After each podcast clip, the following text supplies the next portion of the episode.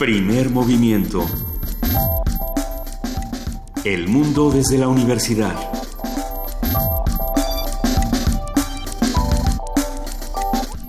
Buenos días, son las 7 de la mañana con 5 minutos y eso que escucharon no sabemos qué fue. Lo que pasa es que hay ánimos tan contrastados el día de hoy, eh, porque como ustedes bien saben, hay elecciones este 8 de noviembre a las 7 de la mañana con 6 minutos. Les damos la bienvenida a Primer Movimiento, queridísimo Benito Taibo. Buenos días. Querida Luisa Iglesias, ya estamos aquí en Primer Movimiento de Radio UNAM.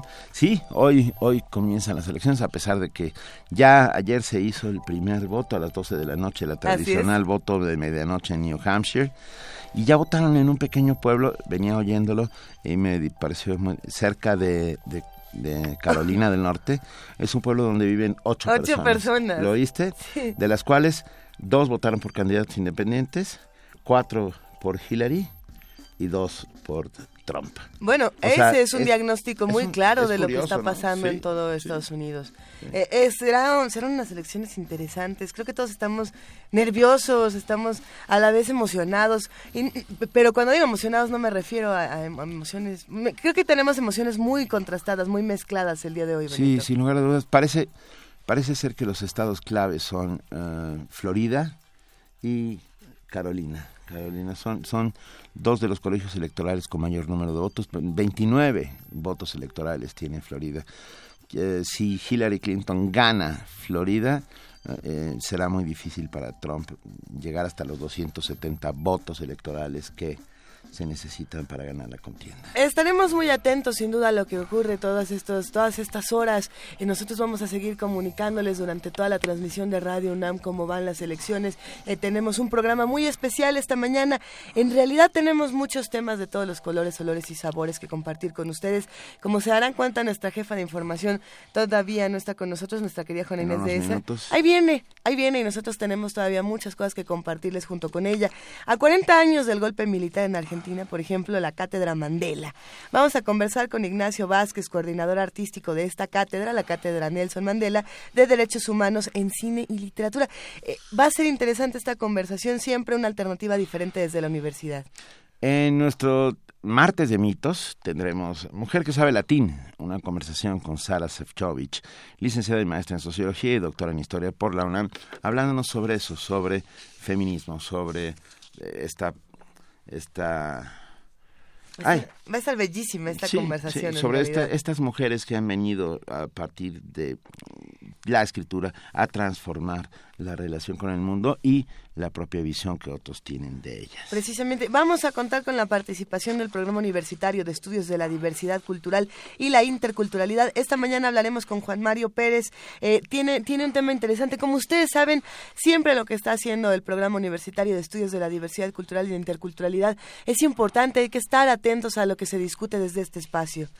Así es. Eh, y de ahí nos iremos a nuestra nota nacional, Estados Unidos y algunas razones de, entre comillas, del trompismo. Eh, trompismo. De que nos damos trompadas, ¿no? No, de, ah. de, esta afición o de estos seguidores de Donald Trump. Un comentario del doctor Lorenzo Meyer, profesor investigador universitario que vuelve con nosotros cada, como hoy, cada 15 días. Es martes de Meyer, excelente saberlo. En nuestra nota internacional, Hijo, a ver, lo que esperamos de las elecciones. Vamos a hablar con el doctor Horacio Vives, licenciado en Ciencia Política por el ITAM, doctor en Ciencia Política por la Universidad de Belgrano, Argentina, con quien hablamos hace unos meses, si no me equivoco, fue una de estas transmisiones que tuvimos desde el Palacio de Autonomía de la Universidad. Eh, discutíamos qué pasaba con la democracia en todo el mundo y de esta manera hablamos del Brexit, hablamos de Estados Unidos, hablamos de Canadá, hablamos de Australia, hablamos de todo lo que estaba pasando hasta en Nicaragua, se tocó en esta conversación. Y bueno, pues llegó el momento de Estados Unidos que tanto se discutía, así que será un verdadero placer hablar con Horacio Vives esta mañana. Así es, hablaremos también de la inauguración del Canal 35. XHUJAT, primer canal universitario en el sureste mexicano y tendremos una conversación con uno de los responsables del canal. Vamos a tener en la poesía necesaria a Benito Taibo. Ya sabes que vamos a escuchar hoy Benito Taibo. No, no, pero puede ser un poeta estadounidense. ¿eh? pues, se, aceptan sugerencias del poeta estadounidense. Arroba P Movimiento, hashtag poesía necesaria, también en el teléfono 55 36 43 39. ¿Qué poesía quieren escuchar en un día tan complejo como el de hoy? Así es, luego tendremos en nuestra mesa del día la difícil relación entre el Poder Ejecutivo y el Legislativo. Una conversación con Rodolfo Córdoba, subdirector de la Fundación para la Justicia y el Estado Democrático de Derecho, y con Ana Cristina Ruelas, directora regional de Artículo 19 para México y Centroamérica. Por un momento leí Lorenzo Córdoba en la escaleta y sentí que esto se iba a descontrolar, pero con Rodolfo Córdoba me siento más que segura para tener este tipo de conversaciones, Benito. Cierra esta mañana primer movimiento con el Programa Universitario de Estrategias para la Sustentabilidad. Vamos a hablar con Mireya Imas, su directora, que habla sobre los Sioux y, bueno, cómo están los Sioux contra el oleoducto de Dakota. Ustedes saben eh, que en Estados Unidos se tienen muchas discusiones ambientales, así como se tienen políticas, bueno, todo está relacionado. Será un tema interesante que los invitamos a que discutan con nosotros de 7 a 10 de la mañana aquí en el 860 de AM en www.radiounam.unam.mx y en el 96.1 de FM. Está, está llegando en estos momentos nuestra jefa de información, nuestra Juana jefa de información, Juana Inés de esa, a la cual damos la más cordial bienvenida. Ya está aquí y vamos a escuchar la canción para niños el colibrí y la lluvia con tiquin pip tiquin ándale ticlip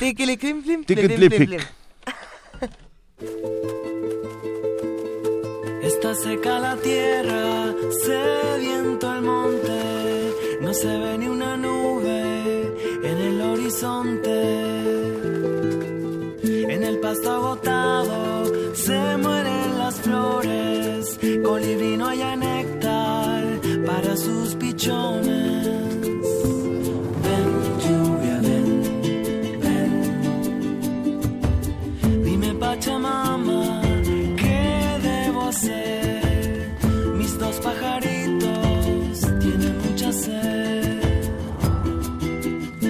La diosa responde, vuela hacia el mar. Adiós, mis pichones. Ya vuelve mamá.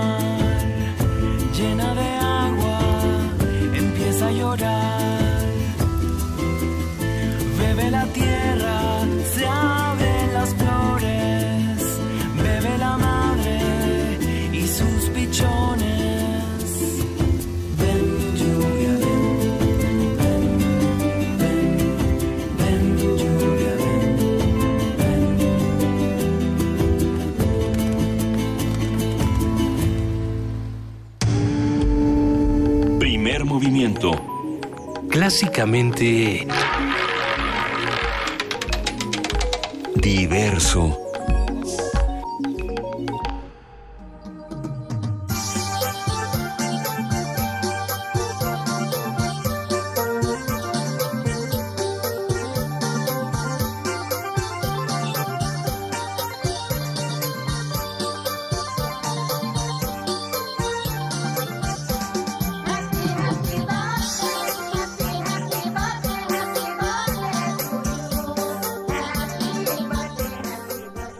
Una sorpresa, son las mañanitas, las mañanitas en tailandés para nuestra compañera Juana Inés de esa que cumple años. ¡Súbele!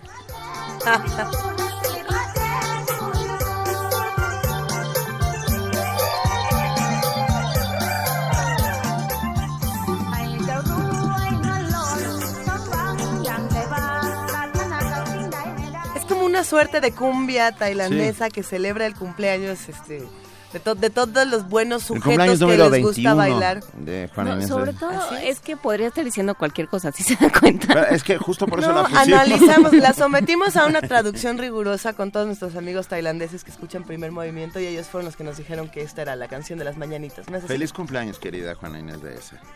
Muchísimas gracias. Vamos a trabajar, señor. Venga, vamos a trabajar. Vamos a trabajar, hay muchísimo que discutir. Nos escriben en redes sociales distintas noticias que valdrá la pena ir mencionando una a una eh, aquí en primer movimiento. Sí, sin duda estamos al tanto de lo que pasó con, con Carmen Aristegui y por supuesto que tenemos que tratar el tema. Lo haremos en, un, en una mesa eh, con, con los expertos correspondientes que nos digan a qué se debe este tema antes de aventurarnos nosotros a, a sacar juicios y a sacar mayores, eh, digamos...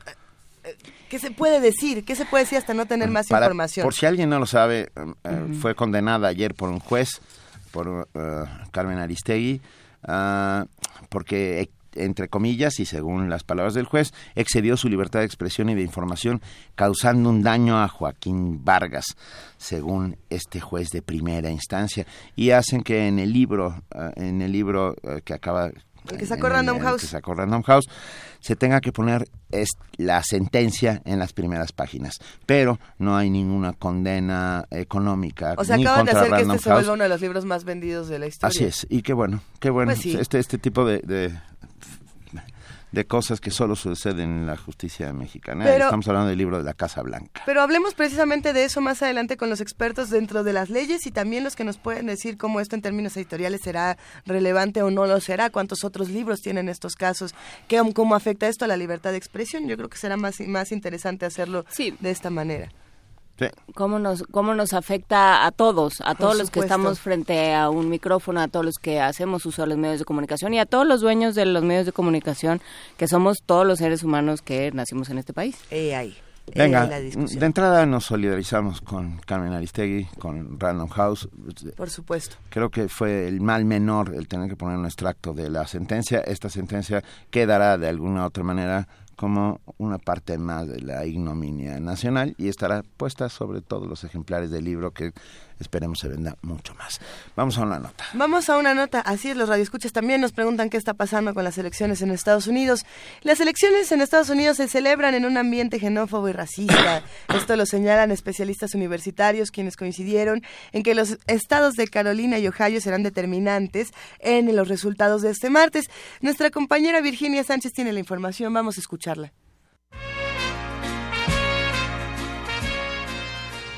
De cara a la contienda electoral que decidirá el triunfo de Hillary Clinton o Donald Trump, la Casa de Humanidades de la UNAM fue sede de una conferencia de prensa donde académicos analizaron el perfil y las posibilidades de los candidatos. La doctora Jacqueline Pecher Mariscal, integrante del Comité de Transparencia de la UNAM, aseguró que las elecciones en Estados Unidos se realizarán en un marco de expresiones xenófobas y racistas, que han generado una fractura social. Lo que vemos en esta contienda electoral es realmente un enfrentamiento entre lo que es el sistema tradicional, el régimen norteamericano tradicional y las élites políticas más asentadas, pertenecientes a las familias, digamos, más reconocidas, a las familias políticas, y por otro lado, algo así como un rechazo a esas élites políticas tradicionales de parte del candidato Trump. Por su parte, el doctor Raúl Benítez Manaut, académico del Centro de Investigaciones sobre América del Norte, aseguró que la elección está empatada. Sin embargo, dijo que Donald Trump le apuesta a la exaltación de una visión nacionalista basada en la xenofobia, sobre todo contra los mexicanos, como argumento central para llegar a la Casa Blanca. Donald Trump está esperando una respuesta parecida a la británica, una respuesta Brexit, que aparezca un voto oculto de gente decepcionada, de gente enojada, desplazada de los mercados laborales, de una clase trabajadora que no ha visto su salario incrementarse, está canalizando el enojo de esa gente que ha perdido sus trabajos por causa de la tecnificación de los procesos productivos, le está echando la culpa a los migrantes. Ya los grandes economistas como Joseph Stiglitz dijo, no tiene la culpa los migrantes. Los migrantes no están yendo a trabajar las fábricas, están yendo a trabajar el sector servicios, pero Trump toma el discurso antimigrante y le da una connotación nacionalista, exalta la xenofobia racial, eh, ha hecho un odio hacia México porque la comunidad migrante más amplia que hay en Estados Unidos en este momento puede cambiar en el futuro, pero en este momento es de mexicanos. Ambos académicos señalaron que aunque las encuestas se inclinan ligeramente por Clinton, los estados de Carolina y Ohio serán determinantes para perfilar un ganador. Según la última encuesta presentada por Hugh Post Polster, Hillary se mantiene a la cabeza con 47.5% en la intención del voto frente a un 42.3% para Trump. Los especialistas agregaron que el gobierno mexicano debe mantener una política externa clara en defensa de los derechos de los mexicanos, sin importar quién triunfe este 7 de noviembre. De los 35 millones de hispanos que viven en Estados Unidos, el 63% corresponde a la comunidad mexicana. Según el informe Tendencia sobre la Migración Internacional Revisión 2015 de la ONU, son 12.950.000 los connacionales que se encuentran en el país vecino. Para Radio UNAM, Virginia Sánchez.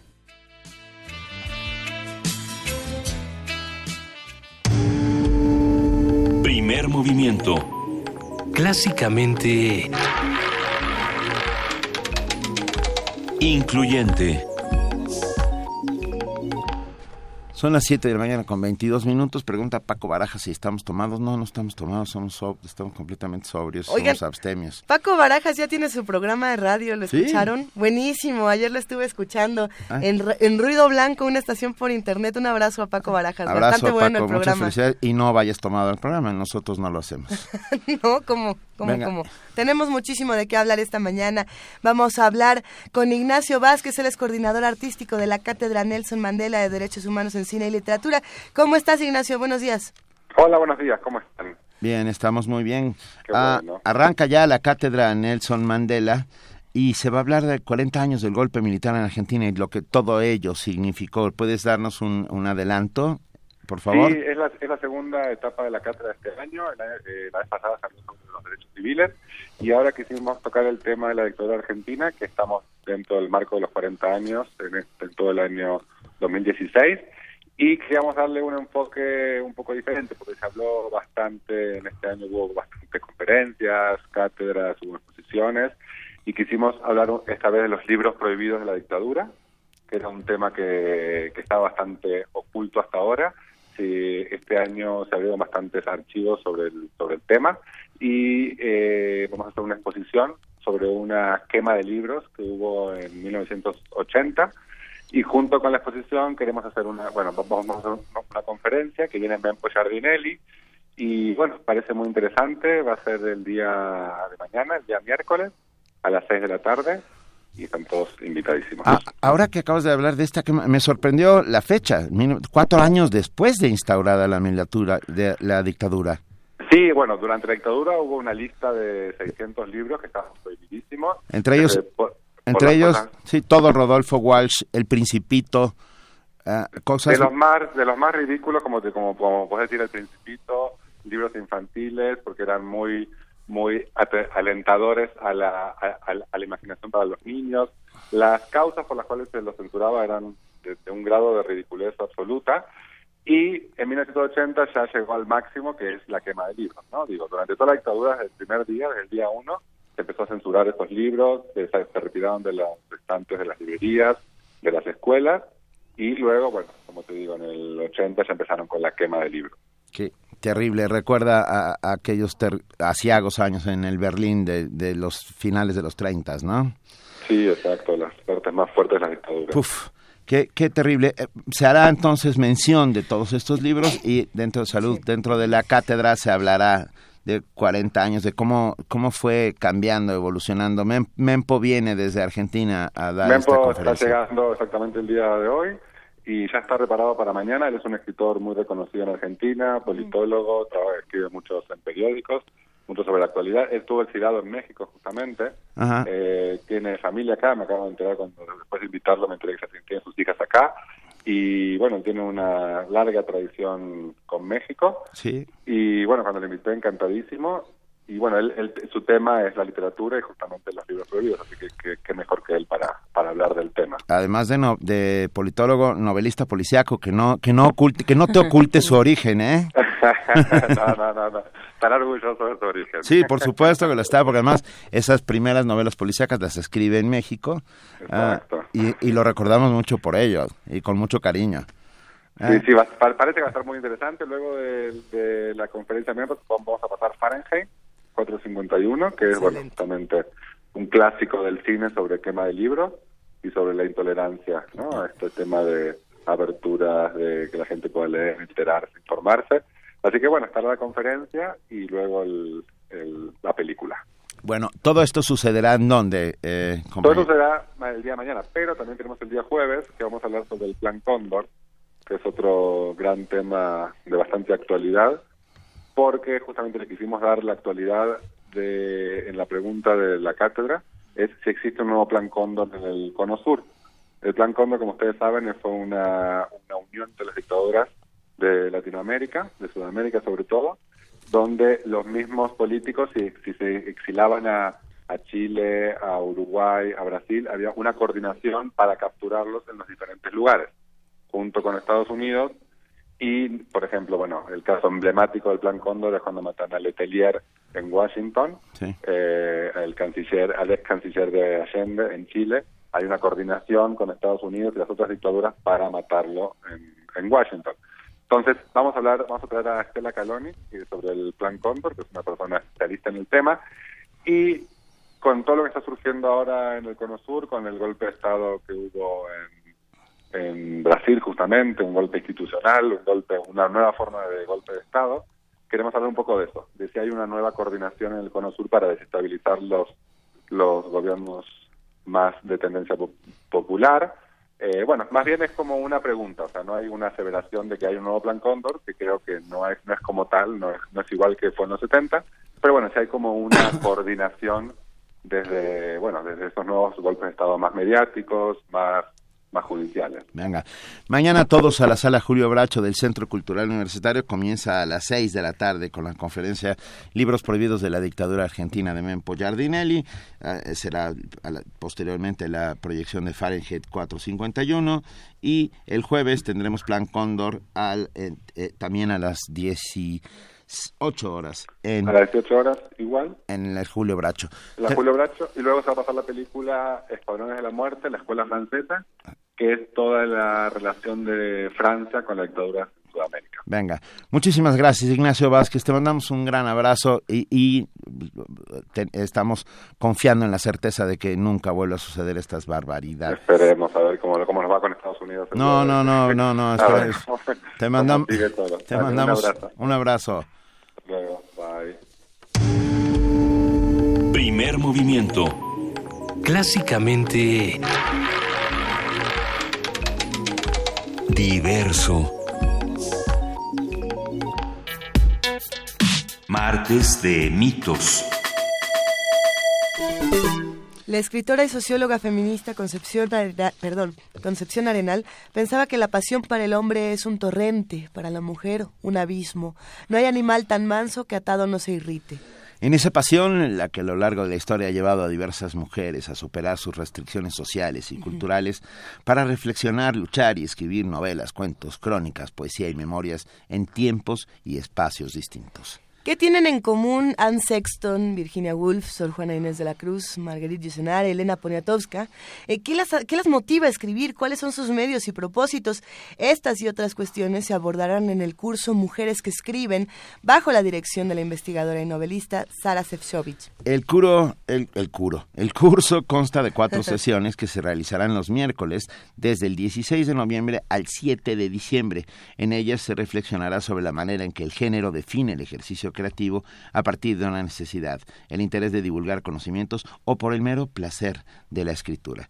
Conversaremos sobre este curso con su autora, Sara Fechovich, doctora en Historia por la UNAM, investigadora de tiempo completo en el Instituto de Investigaciones Sociales, articulista, novelista y amiga de este espacio. Queridísima Sara. Muchas gracias amigos, como siempre, mucho gusto en saludarlos, Benito, Juana Inés, Luisa. Aquí estamos con mucho gusto de recibirte en estos micrófonos. Encantada. ¿Quiénes son las mujeres que escriben, Sara? Mira, eh, eh, las mujeres que escriben afortunadamente hoy son tantas, tantas, tantas que recuerda aquella frase de Margot Glantz cuando dijo alguna vez que era como las generaciones del Génesis que se reproducen y se reproducen o como la arena infinita. Y en efecto, afortunadamente, hoy son muchas y muy diversos los temas. Lo que quiero hacer en este curso es tratar como de darle un, un orden a, a esta gran diversidad y a esta multiplicidad de voces a partir de cuatro preguntas que son las que las que me han movido y, y con las que he estado trabajando mucho tiempo. Una de ellas es qué es lo que escriben, si podemos realmente encontrar alguna identidad de tipo temático en, en la escritura de las mujeres, no importa si son de una época o de otra, de un país o de otro, de una cultura o de otra, el, la segunda pregunta es cómo lo escriben. Vamos a ver si es cierto que se puede encontrar alguna forma que pudieras decir las mujeres se van por acá o no la podemos encontrar. La tercera es para qué escriben. Vamos a ver si es cierto que tiene un tipo de objetivo que todas podríamos decir que, que se cumple. Y la última pregunta es cómo las han leído, cómo las han leído las propias mujeres y cómo las ha leído la crítica literaria a través del tiempo. Eh, suena, suena de lo más interesante, Sara. Hay una discusión que a mí siempre me ha llamado mucho la atención, plantean de hecho muchas escritoras que dicen, ¿por qué tendríamos que hablar de literatura femenina cuando hablamos de las mujeres que escriben? ¿Por qué tendríamos que, que ponerlo en la caja de las mujeres que escriben hablan de estos temas y todo lo demás que escriben los hombres, bueno, puedo hablar de absolutamente todos los temas? ¿Por qué se habla de literatura de mujeres? Eso, mero. Exactamente. Mira, yo me he hecho mucho esa pregunta, sobre todo últimamente, cuando ya las mujeres en los últimos, te diría, 40, 50 años, ya no hablan nada más de los temas de mujeres o de ciertas cosas que hablan de cualquier cosa, de narcos, de historia, de lo que tú quieras. Pero yo he pensado que sí se puede seguir hablando de literatura de mujeres y para decirte lo voy a poner un ejemplo muy concreto. Este año una, una feria muy importante del libro en Brasil homenajea a una poeta que se suicidó hace bastante tiempo. Y el homenaje está anunciado en toda la feria y la señora o la joven que se suicidó está retratada como la gran homenajeada en bikini yo quiero saber si eso se lo van a hacer a un señor que escribe. Entonces, mientras eso pase, tenemos que hablar de literatura de mujeres y estar diciendo qué es lo que sucede. Y sobre me todo... quedé helado. Sí, helado, ¿verdad? Sí. Y como esos ejemplos, tengo muchos más que voy a poner en la introducción que justamente explica por qué estamos hablando todavía de literatura de mujeres. Como dijo Juan Villoro cuando me hizo favor de presentar mi libro El cielo completo, dijo, el día que no sea necesario hablar de literatura de mujeres, sino hablemos de literatura, es que todo esto ya pasó, pero ahorita no ha pasado. Teníamos eh, el otro día una discusión con Catalina Aguilar, que ya es, eh, es también novelista. Y novelista y mujer, y Sí. entonces ella decía, a ver, ¿qué, ¿qué pasaría? Planteaba un ejercicio interesante, Sara, decía, ¿qué pasaría si Ana Karenina la hubiera escrito una mujer? Pues le hubiera pasado a lo mejor lo que le pasó a Charlotte Brontë cuando sacó Jan Aire. El- los críticos, ella la sacó con un seudónimo masculino, Courier Bell. Y el primer crítico que escribió sobre la novela dijo, esta es una novela magnífica porque la escribió un hombre. Si la hubiera escrito una mujer sería una novela imposible o infumable, no me acuerdo cuál fue su argumento. Y, eso es exactamente lo que le podríamos responder a Catalina y a cualquier persona que quiera explicarse por qué tantas escritoras se escondieron bajo un de un seudónimo a la hora de publicar, ¿no? Sí. Seguimos llenos de atavismos culturales. Sí, seguimos llenos. Y es cierto que también nos hemos ido al extremo opuesto porque para ser culturalmente correctos muchos eh, que no quieren que se parecer misóginos dicen que de cualquier escritora no importa lo que perpetre que es maravilloso solo por el hecho de ser mujer. Tampoco eso lo podemos pasar. Eso también es una manera de sexismo invertido. Lo que tenemos es que terminar con esas historias de separar esta es literatura buena solo porque es de mujeres o solo porque es de indígenas o solo porque es de jóvenes. Hay literatura y no hay literatura, pero todavía ahorita no estamos ahí. Pero el problema es quién, quién hace los raseros. Pero, claro, el problema es que los raceros tienen una historia muy, muy larga y, y que se han cristalizado, como decimos en, en sociología, en las mentalidades, incluso personas que tratan de no tenerlo, no pueden evitarlo. Entonces, por eso tenemos que insistir y insistir en qué es lo que está sucediendo con la literatura de esos muy diversos grupos de gentes en el mundo que escriben. Si nosotros escribimos de literatura de las mujeres que, que, que están saliendo ahorita de Siria, de Afganistán, ¿tú crees que el tema es de mujeres? O si nosotros escribimos de los indígenas eh, en, algún lugar, pues el tema es a fuerza nada más de los indígenas, claro que no, pero seguimos manejando las cosas así y entonces para salir de eso, primero lo tenemos que conocer muy bien y plantear las opciones. Claro, y, y conocer los actores y, y las problemáticas. ¿Cómo, a ver, desde dónde escriben hoy las mujeres? Mira, hoy es ha sido eh, eh, lo que lo que mi curso plantea después de explicarte todo el tema históricamente son lo que yo llamo los saltos espectaculares que han que, que tienen que ver con los últimos 25 30 años después de que el feminismo hizo que en los países occidentales realmente se empezara a mirar a las mujeres de otra manera.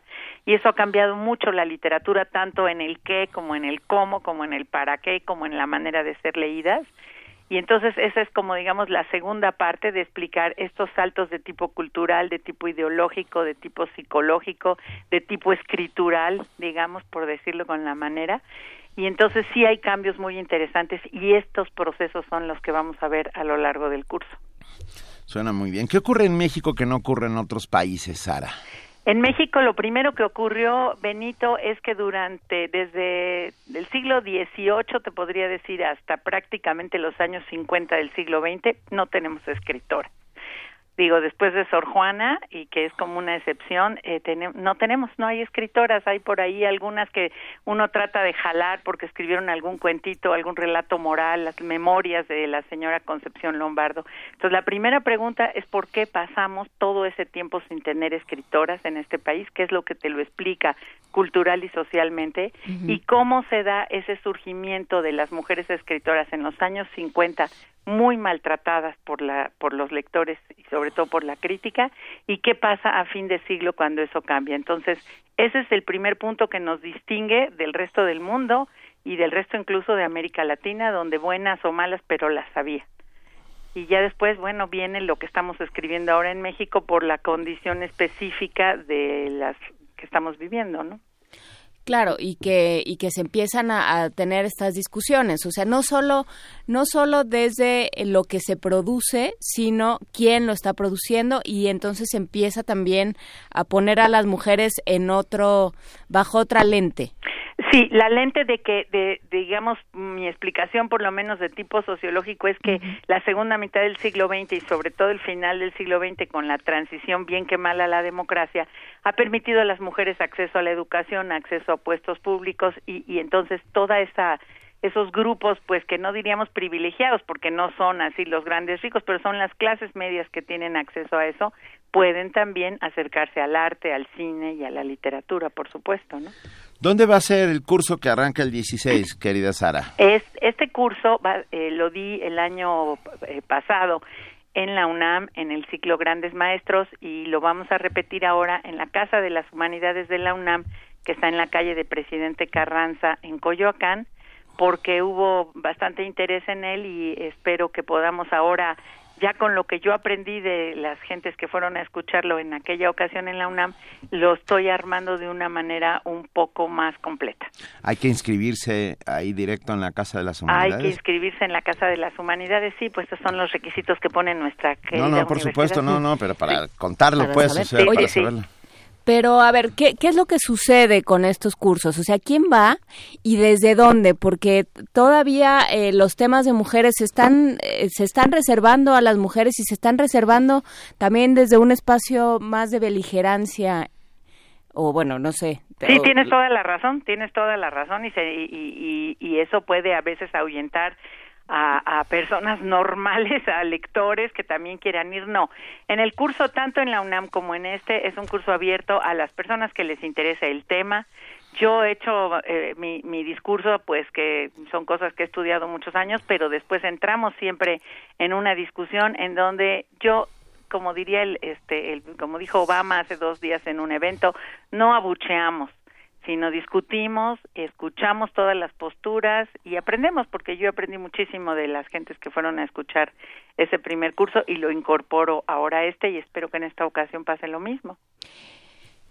Sí, creo que es que se acaba, además es interesante, se acaba de dar una discusión al respecto de una mesa redonda, un panel que se organizó, no me acuerdo sobre qué era el panel, que se organizó en el ITAM, Instituto Tecnológico Autónomo de México, y hubo una serie de egresadas del ITAM que dijeron, ¿cómo es posible que nadie caiga en cuenta de que organizan un panel y no hay una sola mujer? Y a nadie le Pues parezca sí. raro. Sí. Vivimos mucho en el mundo de las cuotas, se ha tenido que defender mucho eso precisamente porque se les olvida invitar a una mujer y es, es digamos, la respuesta inversa a lo que hablábamos hace un momento. Entonces, ¿por qué organizar un curso de escritoras mujeres, no? Es que todavía tenemos que seguir empujando muchísimo eso, porque parece que ya se resolvió, pero no es cierto. Sin caer en esta otra cosa que decías de decir, no, no, no, o No. sea, consíguete una mujer entre 1921 A y fuerza, 1940, no me importa. aunque sea la peor escritora y entonces vamos a elogiarla a todos porque como es mujer y ya no queremos parecer misóginos, tampoco podemos llegar al otro lado. Por eso a veces yo tengo mucho conflicto con la cuestión de las cuotas precisamente por este tipo de cosas. Pero estamos en ese momento en que no, no hay aún claridad y, y estamos buscando cómo terminar con estas separaciones, pero te digo, mientras no sepamos lo que pasa y no conozcamos lo que es, ¿cómo podemos salir de eso? ¿no? Sara, nos están escribiendo en redes sociales para preguntarnos qué escritoras contemporáneas recomiendas leer en tiempos como estos. Mira, las escritoras contemporáneas es tan grande ese capítulo que eh, las invito cordialmente al curso. Después este curso se va a convertir ya pronto en un libro, aparte de mi libro El cielo completo. Entonces, eh, en este voy a justamente voy a terminar con, con todo lo que está pasando en el mundo contemporáneo, por supuesto en, las, en los idiomas que yo puedo leer y en los países occidentales, porque el otro no lo conocemos. Pero eh, la variedad es tan diversa que yo solo les puedo decir que estoy esperando el, el año próximo, el 2017, la segunda novela de Arundhati Roy, autora del Dios de las Pequeñas Cosas, que nos hizo 20 años de sufrimiento, pero ahora ya nos va a entregar el lugar de la máxima o mayor felicidad, no sé cómo lo vayan a traducir. Y bueno, autoras increíbles que están surgiendo en España, que este, las vemos, pues la que acaba de ganar el Goncourt hace un par de días, con una historia que es muy conocida y que se ha repetido mucho de la nana y los niños, pero parece que la novela es excelente. Está Elena Ferrante, que está, es una saga que ha pero desmovilizado ahí a todo mundo porque la gente deja de ir a trabajar y todo por leer sus, sus libros sobre Nápoles en la segunda mitad del siglo. En ella fin, es el, plei- el pleito este que tiene que es un seudónimo y en realidad no es ella, pero no sé cuántas cosas. Sí, es una, un- una mujer italiana o hombre italiano, aunque se supone que ya la descubrieron, que, que ha escrito una saga como de cuatro novelas. O sea, están pasando muchísimas cosas en España, hay muchísimas muy, muy buenas, en, en eh, Schweblin, en Argentina, o sea, el mundo se está moviendo tremendamente con las escritoras mujeres. Venga, Casa de las Humanidades, ya tengo el teléfono, querida Sara. Aquí lo tengo, Eso, sí, bien, ya sacó su directorio telefónico Sí. porque Benito todavía usa directorio Yo telefónico. también. Yo- anda, pa' que te eduque. 55 54 84 62. Correcto. 55 54 84 62. Las extensiones son las 110 106 o Muchísimas 106 gracias. y el correo electrónico es df d i f h u m. D i e- a- d i f h u m arroba unam punto mx aquí está el curso. Sí. Eh, los estudiantes tienen muy muy buen descuento. El- la Casa de las Humanidades está en Presidente Carranza 162, casi esquina con tres cruces en Coyoacán y Mm. arranca el 16 de noviembre. Nuestras redes sociales ya están compartiendo toda esta información. Muchísimas gracias a Vania Noche que ya compartió el cartel para todos los que están interesados en asistir, en inscribirse y en compartir sus lecturas. Eh, no hay lectura inválida. O, o sí la hay, Sara, porque luego hay gente que no se quiere inscribir. Habemos muchos que luego no queremos No hay compartir. lectura inválida, hay lecturas que invalidan. No, bueno, pero decir eso, ¿Pero o sea, se vale llegar con tres lecturas o se vale llegar al curso. No se vale no he leído a sin nadie. haber leído nunca, Eso. porque la idea del curso es que cuando salgas de ahí quieras muchísimo leer a las mujeres de las que vamos a hablar. Venga, Excelente. nos gusta mucho. Lamentablemente Habría, yo habría esas... que hacer cada quien su canon. Sí, Ca- ahora sí que cada quien su canon. Cada quien su canon. O sea, por ejemplo, escritoras y Exactamente. de- O, o también vamos a ver si en el canon perdido y olvidado encontramos algo que vale mucho la pena. Hay, hay, hay diferentes, digamos, líneas narrativas o líneas de, de, de vidas de muchas mujeres escritoras que a mí me llaman mucho la atención y que también algunos radioescuchas señalaron eh, en nuestras redes sociales que dicen por qué muchas tienen estas vidas eh, trágicas, como es el caso de Anne Sexton que mencionábamos en la introducción, De como Silvia es el caso Plath. de Silvia Plath, de Alejandra Pizarnik. Son Claro. muchísimas las que tienen Alfonsina estas vidas. Storni. Pueden ser- Virginia. Virginia, Virginia por supuesto. Los caminos de lecturas también se pueden marcar por eso. Creo que será una, una experiencia de lo más rica y de lo más enriquecedora. Muchísimas gracias, Sara. Yo les agradezco mucho a ustedes, como siempre, muy queridos amigos, la oportunidad de platicar con ustedes en este espacio de nuestra casa de estudios. Claro que sí, es un inmenso privilegio y estos micrófonos se quedan abiertos para siempre jamás. Muchísimas No gracias. siempre nos pescan en, ¿Eh? las Gracias, Sara. Un abrazo, bonito día. Te mandamos un enorme abrazo, Sara Festovich. Y a todos los que nos están escuchando en este momento, queremos invitarlos a que se queden con nosotros porque hay regalos, así como Ay, Juana Inés. regalos. cumple Juana. Inés como cumpleaños va a dar Ajá. cosas. Hoy Juana Inés va a Mira, dar cosas. tiene, tiene un aparatito, mira. A ver, apro- Es una pluma que Me dice no. regalaron una pluma que dice no. es una pluma que dice no de varias maneras. Pero- es lo suyo, lo suyo. A ver, Los- pero esa no se va regalada. No, Esa no se va regalada. esa no se va a regalar. Esa no, es solo para oírla. Ok. Va. Cuatro pases dobles para la UFUNAM, la ópera Tosca. Ay, mira, qué maravilla. hablando de mujeres, sábado 12 de noviembre a las 20 horas. Híjole. Por teléfono 55 36 43 39, 55 36 43 39. Cuatro pases dobles para Para que nos digan quién, Sábado quién 12 hizo de noviembre. ¿De quién es cumpleaños el 12 de noviembre? o, o quién hizo Tosca, no era Pero un es poco que hay mucha fácil. gente que cumple años Sí. el 12 de noviembre. Hay, un- hay uno en del que acabamos de hablar Eso es muy cierto. que cumple años el 12 de noviembre. sea Según que- varias, es que hay varias actas de nacimiento, pero la del 51. Sí, así, ya, sí, sí, sí, ¿sabes quién es? Sí, claro que sí, está, pero ya. ¿en serio quieren hacerle esto a nuestros amigos? Oye, Venga, son, oye, son cuatro pases dobles para la UFUNAM. para ver Y Tosca. van a platicar, y si no, pregúntele a Alejandro Maza, que acaba, que es el que está contestando los teléfonos. Claro, al que le dicen groserías es a él, no a nosotros. No, no, no, también. seguro hombre, no. terminan soplándoles la respuesta o algo así. Escríbanos, llámenos, estamos en arroba P Movimiento, en diagonal Primer Movimiento UNAM y en el teléfono 55 36 43 39. Todavía tenemos Oye, un por par de cosas que cierto, decir. ya vamos, ya hoy se publica la convocatoria de nuestra pastorela. Ah, La ¿Eso va a pastorela de este hoy? año ya pasa hoy. ¿Sí? ¿Sí, Paco Sí. Ángeles? Producción dice que hoy se va a subir sí. para que Me se hizo una, un- Todo el un- mundo- una gesticulación como de pitcher y creo que en redes ya está. quiere decir que abandone el juego. No, no, en redes ya está. Que, que Batea como los lejos, batea lejos. batea muy lejos, sí, un el- este sí, un toquecito de sacrificio, creo. En fin, entonces ¿No les decimos de qué estamos hablando? la pastorela. Sí. Este año vamos a hacer pastorela. Este año vamos a hacer otra vez pastorela, pero ustedes, Eh. si usted que me está escuchando, puede participar. Tiene que leer las bases en nuestra página de Facebook, ¿Vania? En nuestra página de Facebook, Primer Movimiento Primer momento. En En Facebook. Ahí estamos, ahí, ahí está todo lo que usted tiene que hacer. Tiene que bajar el guion, aprenderse un pedacito, mandárnoslo para su... Si usted quiere ser, por ejemplo, el Diablo Nefas, nos manda un pedacito de Nefas, Ajá.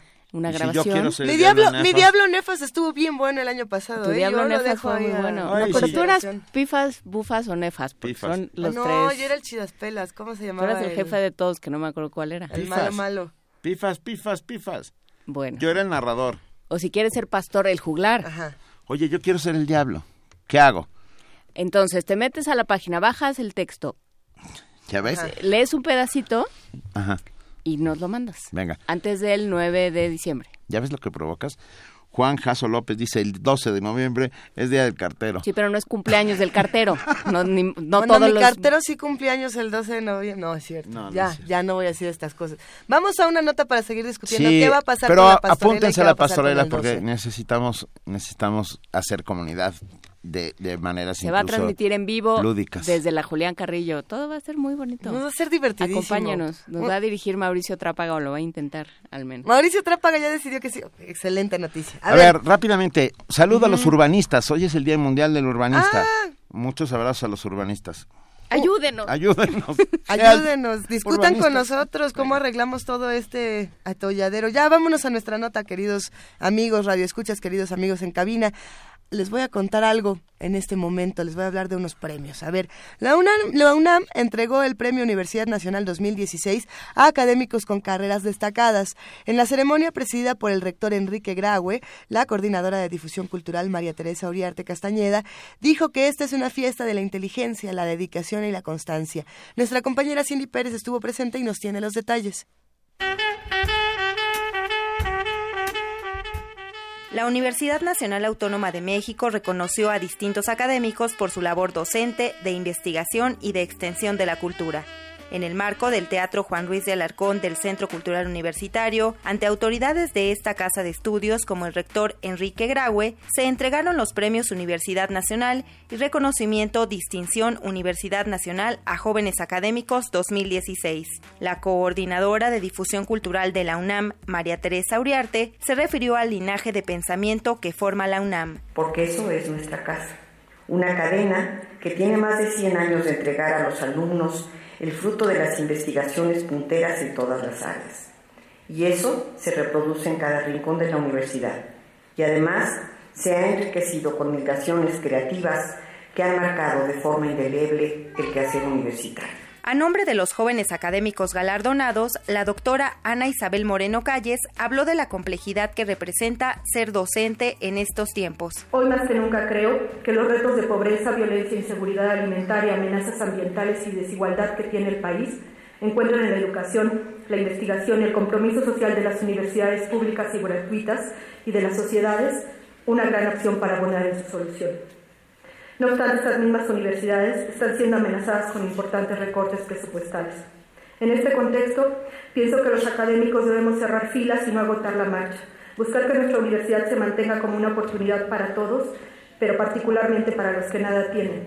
Es el doctor Eduardo Antonio Chávez quien se dirigió al público en representación de los merecedores al Premio Universidad Nacional. Este premio que hoy nos congrega en este recinto nos hace estar más conscientes y comprometidos para seguir trabajando y cumplir responsablemente con el compromiso adquirido como docentes e investigadores. Y de esta manera, satisfacer las demandas y las incertidumbres a las que se confrontan y se enfrentan nuestros jóvenes alumnos. Entre los premiados se encuentran la investigadora Débora Dulcin, el doctor Francisco Miguel de Jesús Castro, la doctora María del Carmen Clapp, el doctor Carlos Navarrete Cáceres, el doctor Ernest Cúsul, el doctor Luis Zapata González, la doctora Ana Isabel Moreno Calles, el doctor Santiago Cortés Hernández, el doctor Ignacio Figueroa, entre otros. Para Radio UNAM, Cindy Pérez Ramírez.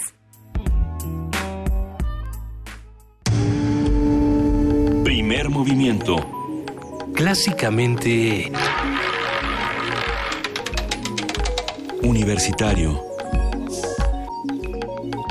Son las 7 de la mañana con 53 minutos y tenemos un anuncio importante que hacer, Benito. Primero, hacerle un anuncio a mi mujer. Tú no puedes participar por los boletos, mi amor. Gracias. Y qué bueno que el cumple del primo de Pilar Camacho es Día del Cartero, es cumpleaños de Armando Rosales. Todas esas cosas me parecen muy bien, pero a ver, hay un ser humano del que hablamos en la conversación. me dio la respuesta correcta. Es mujer. ¿Es mujer? Es mujer. Ya, no digan más. Nació en Nepantla no. No. ¿O sí? No, eso han querido hacernos creer los gobernadores mexiquenses, pero no. ¿Dónde nació? Cercas, en Panoayán, ¿no? En, Panoaya. Ya, ya está de, verdad muy fácil. En la hacienda de Panoaya, pero pues, es municipio de Nepantla, pues. A ver, vamos. Escuchen, mañana arranca. déjame decir algo entonces. Hay alguien que nació el 21 de septiembre. Ajá. ¿Ustedes saben quién Además es? de mi amigo Lalo. O sea, hay una mujer que nació el 12 de noviembre. Pero hay un hombre que nació el 21 de septiembre. ¿Ustedes saben quién es? H.G. Wells. Exactamente. ¿Qué me gané? ¿Te ganaste una entrada? ¿A dónde se ganó su entrada? H.G. Wells va a estar en la UNAM. Como ustedes lo oyen. Por... A ver. Vengan a ver a H.G. Wells a la UNAM. Mañana, miércoles 9 de noviembre, arranca en el Museo Universitario de Arte Contemporáneo a partir de las 5 de la tarde Los Mundos de H.G. Wells. Estarán ahí Vicente Quirarte, hablando de cuando no habíamos llegado a Marte, Sergio de Régules en En busca de la dimensión perdida, Wells, Proust, Einstein y la cuarta dimensión, y Leticia Carigui, dos visiones de la máquina del tiempo. Son dos días completitos hablando de H.G. Wells. Pasado mañana, eh, también a las 5 de la tarde, arranca con Luis F. Rodríguez, Wells y el viaje en el tiempo, Antonio Lascano, Darwinismo, Literatura y Política, H.G. Wells y sus contemporáneos, y Daniel González Dueñas, Visiones del Hombre Invisible. Hemos Qué bonito hablado- título, Visiones del Hombre Invisible. Y hemos hablado mucho de cómo se proyectará la máquina del tiempo y el hombre invisible, Ah, pero no hemos es. hablado a lo mejor de otros títulos que volvieron la obra de H.G. Wells fundamental, como es el caso de La isla del Doctor Moreau Bueno, y la Guerra de los Mundos. y La Guerra de los Mundos, precisamente, que son dos que cambian cómo vemos, como bien lo hemos mencionado en otras ocasiones, la ciencia, la divulgación de la ciencia. Y al A- otro. Al otro. Al otro. Yo creo que La isla del, del Doctor Moreau es uno de esos libros que no se que no se han leído con tanto cariño porque a lo mejor la versión cinematográfica no le hizo mucha justicia. Es malísimo. Y eso ha hecho que muchos ¿no jóvenes no nos volviéramos Hubo a dos, acercar. y las dos son Yo me acuerdo nada más de la segunda y era espeluznante. Espeluznante, de las dos son muy Yo, malas. yo sí hago una, una sugerencia, una invitación a todos los A todos jóvenes los que nos escuchan y a todos los que no han leído La isla del Doctor Muro a que se acerquen. Es un libro muy bello. Así como, eh, por ejemplo, La Guerra de los Mundos, que es algo que a mí me llama mucho la atención, de la misma manera que, las, que algunas obras de Lovecraft se publicó de manera periódica en revistas. Claro. Y eso era... En- un- en folletín. Precisamente eso hacía que esta que esta narración fuera bien diferente, o sea, fuera verdaderamente diferente a lo que a lo que uno estaba viviendo en la época. Realmente te quedabas con la expectativa de ¿y qué va a pasar con esto? ¿Y qué va a pasar? Creo que H.G. Wells además de darnos muchas respuestas, nos dejó con muchísimas preguntas y, valdrá mucho la pena. Porque era tan distinto que no había manera de anticipar qué iba a Eh, suceder después, ¿no? De eso se trata la cultura, de generar cada vez más preguntas. H.G. Wells en la UNAM, Museo Universitario de Arte Contemporáneo, de, a, a- empieza los dos días a las 5 de la tarde, seis geniales ponentes, y además se presentan las películas La máquina del tiempo el miércoles y El hombre invisible, la versión original de 1933, el jueves, las 2 a la 1 de la tarde. Las actividades son gratuitas, el cupo es limitado, así que regístrense como va, porque es- empieza mañana. Info arroba universodeletras.unam.mx Info arroba universodeletras.unam.mx y vayan a saludar Ahí, al señor H.G. Wells. Hay quienes dicen que H.G. Wells murió en, en investigaciones para un proyecto que él tenía de los peligros de, de las guerras nucleares, ¿no? precisamente porque él muere en los tiempos de la Segunda Guerra Mundial. Y habrá que preguntarnos si recordarlo en tiempos como estos, donde hablamos de los peligros de las distintas guerras alrededor del mundo, no es algo sumamente pertinente.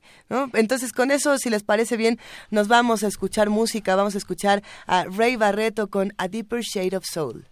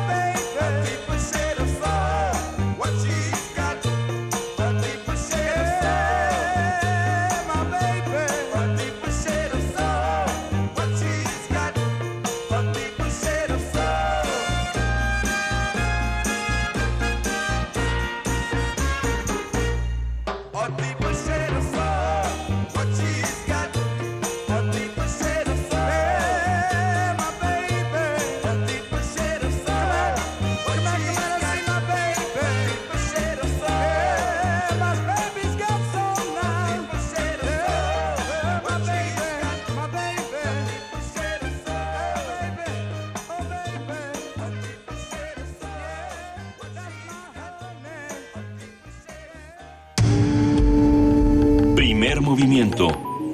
Clásicamente... Universitario.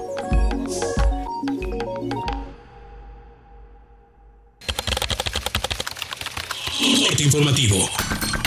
La UNAM. En 2020, alrededor de 20 billones de dispositivos móviles estarán conectados a Internet. Habla Fernando Macedo Chagoya, director de la FES Aragón. A partir de la digitalización del seguridad de la información se ha convertido en un área de conocimiento de tal importancia en todos los ámbitos. En la sociedad global permanentemente conectada en la que vivimos, la información se ha convertido en uno de los activos más importantes y más valiosos, mismos que deben protegerse, al igual que los dispositivos en los que se procesa y se almacena esa información, y que son vulnerables ante ataques cibernéticos. El Centro de Ciencias de la Atmósfera de la UNAM realizó una modelación preliminar del clima que prevalecía en la Tierra hace 65.5 millones de años. Esto con el propósito de conocer cómo era el ambiente de Chicxulub, Yucatán, y cómo lo modificó el choque del asteroide que extinguió a los dinosaurios. Nacional. Juan Manuel Portal, titular de la Auditoría Superior de la Federación, lamentó que las autoridades se hayan tardado para sancionar al gobernador con licencia de Veracruz, Javier Duarte. Aseguró que desde 2013 existen indicios de irregularidades en su administración. La práctica indebida, ya con esto empieza la violación a las reglas establecidas, es que toman los recursos de la cuenta correspondiente y los pasan a una cuenta concentradora, que ya coloquialmente se le ha llamado la licuadora. Revuelven todos los recursos y de esa cuenta única concentradora pagan todo. Entonces se pierde el control. Adicionalmente, la falta de, como digo yo, disciplina presupuestal en cuanto a tener presupuestos más altos de los eh, ingresos que se van a tener provoca un quebranto obviamente de inicio, una falta de liquidez, una falta de recursos para hacer frente a los gastos y proviene, sobreviene más bien el endeudamiento. Flavino Ríos, gobernador interino de Veracruz, reconoció que facilitó a Duarte un helicóptero para trasladarse a Coatzacoalcos. Sin embargo, negó conocer la existencia de una orden de aprehensión antes de tomar esa decisión. Arturo Fuentes, secretario de Hacienda de Chihuahua, informó que el exgobernador César Duarte dejó una deuda de 55 mil millones de pesos. El funcionario explicó que la deuda creció 284% en comparación con el inicio de la administración duartista. Por su parte, el gobierno de Chihuahua acusó a la administración de César Duarte de pagar con sobreprecio 486 millones de pesos a una empresa y 512 millones por asesorías fantasma. El Tribunal Estatal de Conciliación y Arbitraje ordenó la destitución del alcalde de Cuernavaca, Cuauhtémoc Blanco, debido al desacato para pagar el adeudo laboral ganado por cinco extrabajadores por más de un millón de pesos. La Oficina en México del Alto Comisionado de las Naciones Unidas para los Derechos Humanos lamentó el fallecimiento del doctor Rodolfo Stavenhagen, ocurrido el pasado sábado en Cuernavaca, Morelos. Internacional. Con base en datos de la Organización Mundial de la Salud, en 2015, unas 300.000 mujeres fallecieron por causas relacionadas con embarazos. Casi 2.7 millones de recién nacidos murieron durante los primeros 28 días de vida y unos 2.6 millones nacieron muertos. El Fondo de la ONU para la Infancia informó que miles de niños padecen una situación precaria en Haití a un mes del paso del huracán Matthew. Habla Mark Vincent, representante del UNICEF en el país caribeño. Se ha avanzado, pero aún quedan muchas cosas por hacer. Esperamos ofrecer asistencia a medio millón de niños que han sufrido gravemente con el huracán. Debemos garantizar que tengan acceso a servicios de salud, a la educación y al agua potable.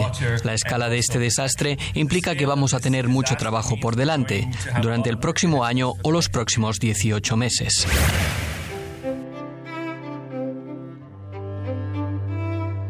Cultura. El mexicano Juan Pablo Villalobos ganó el 34 premio Herralde de Novela. Con su obra No voy a pedirle a nadie que me crea. Es el sexto mexicano en obtener este galardón.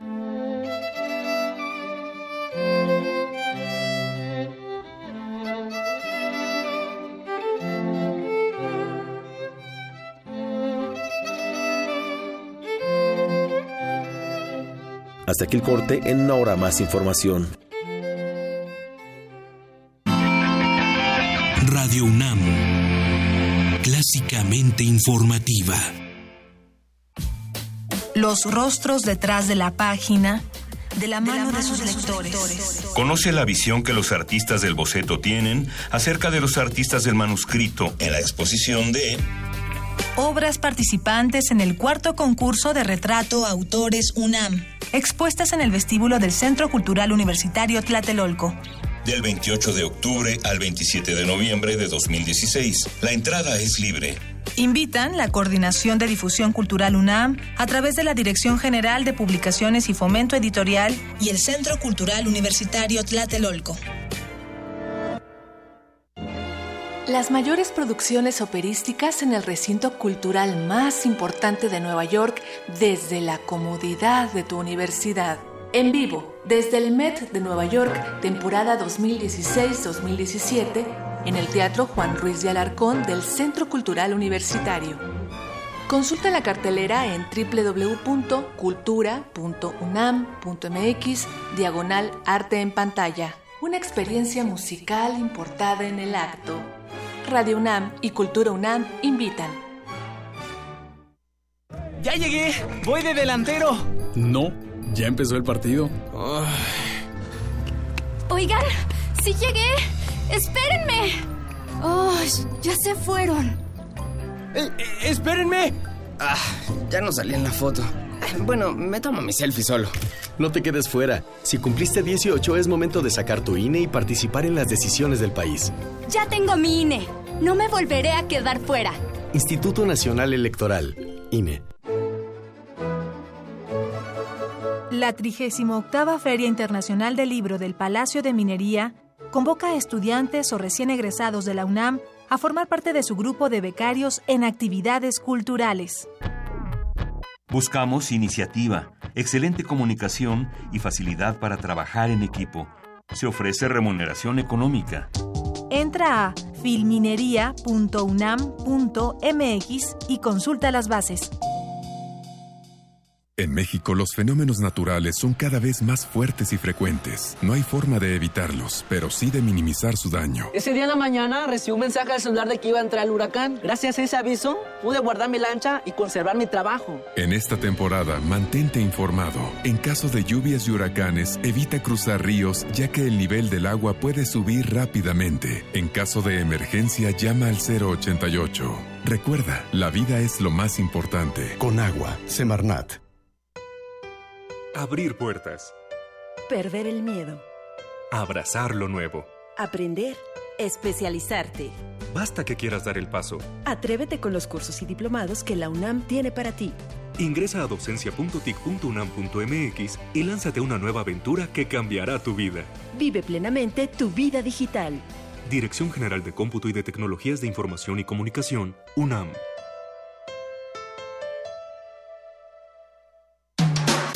Búscanos en redes sociales, en Facebook como Primer Movimiento UNAM y en Twitter como P Movimiento o escríbenos un correo a primermovimientounam@gmail.com.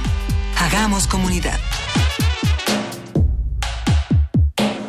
Son las 8 de la mañana con 8 minutos. Mil gracias a todos los que han escrito, a todos los que han llamado. Eh, le han mandado una infinidad de felicitaciones a nuestra jefa de información, Juana Inés de ESA, que el día de hoy cumple años y nosotros estamos celebrando aquí en la cabina.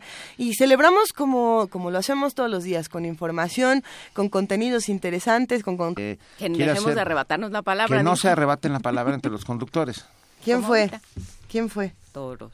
¿Todos fuimos? Perdón. No, bueno, eh, seguimos, seguimos aquí charlando de manera ordenada. A ver qué otro tuit tenemos por aquí. Alguien que nos dijo que quería ser el niño pasto en la sí, pastorela. sí, Javier Cervantes. Yo podría salir en la pasto- pastorela de pasto o de paca de paja. No, hay mucho, hay mucho borrego. en el mundo. No te acuerdas, no, pero el año pasado, ¿quién, era, ¿quién fue borrego el año pasado? ¿No era. Cindy? Cindy Era- Pérez sí, Ramírez. Cindy. Ah, porque también es que hicimos ese cuento, ese cuento de Saki del tren, donde también había borregos o había... Había cerdos, Había borregos, vacas. vacas. Ese fue hace dos años, en nuestra pastorela de hace dos años, donde también hicimos una lectura a un texto que fue divertidísimo. ¿Cuál era el texto que leímos? Saki, el del tren. El Pero además de tren. eso hicimos una lectura todos los días.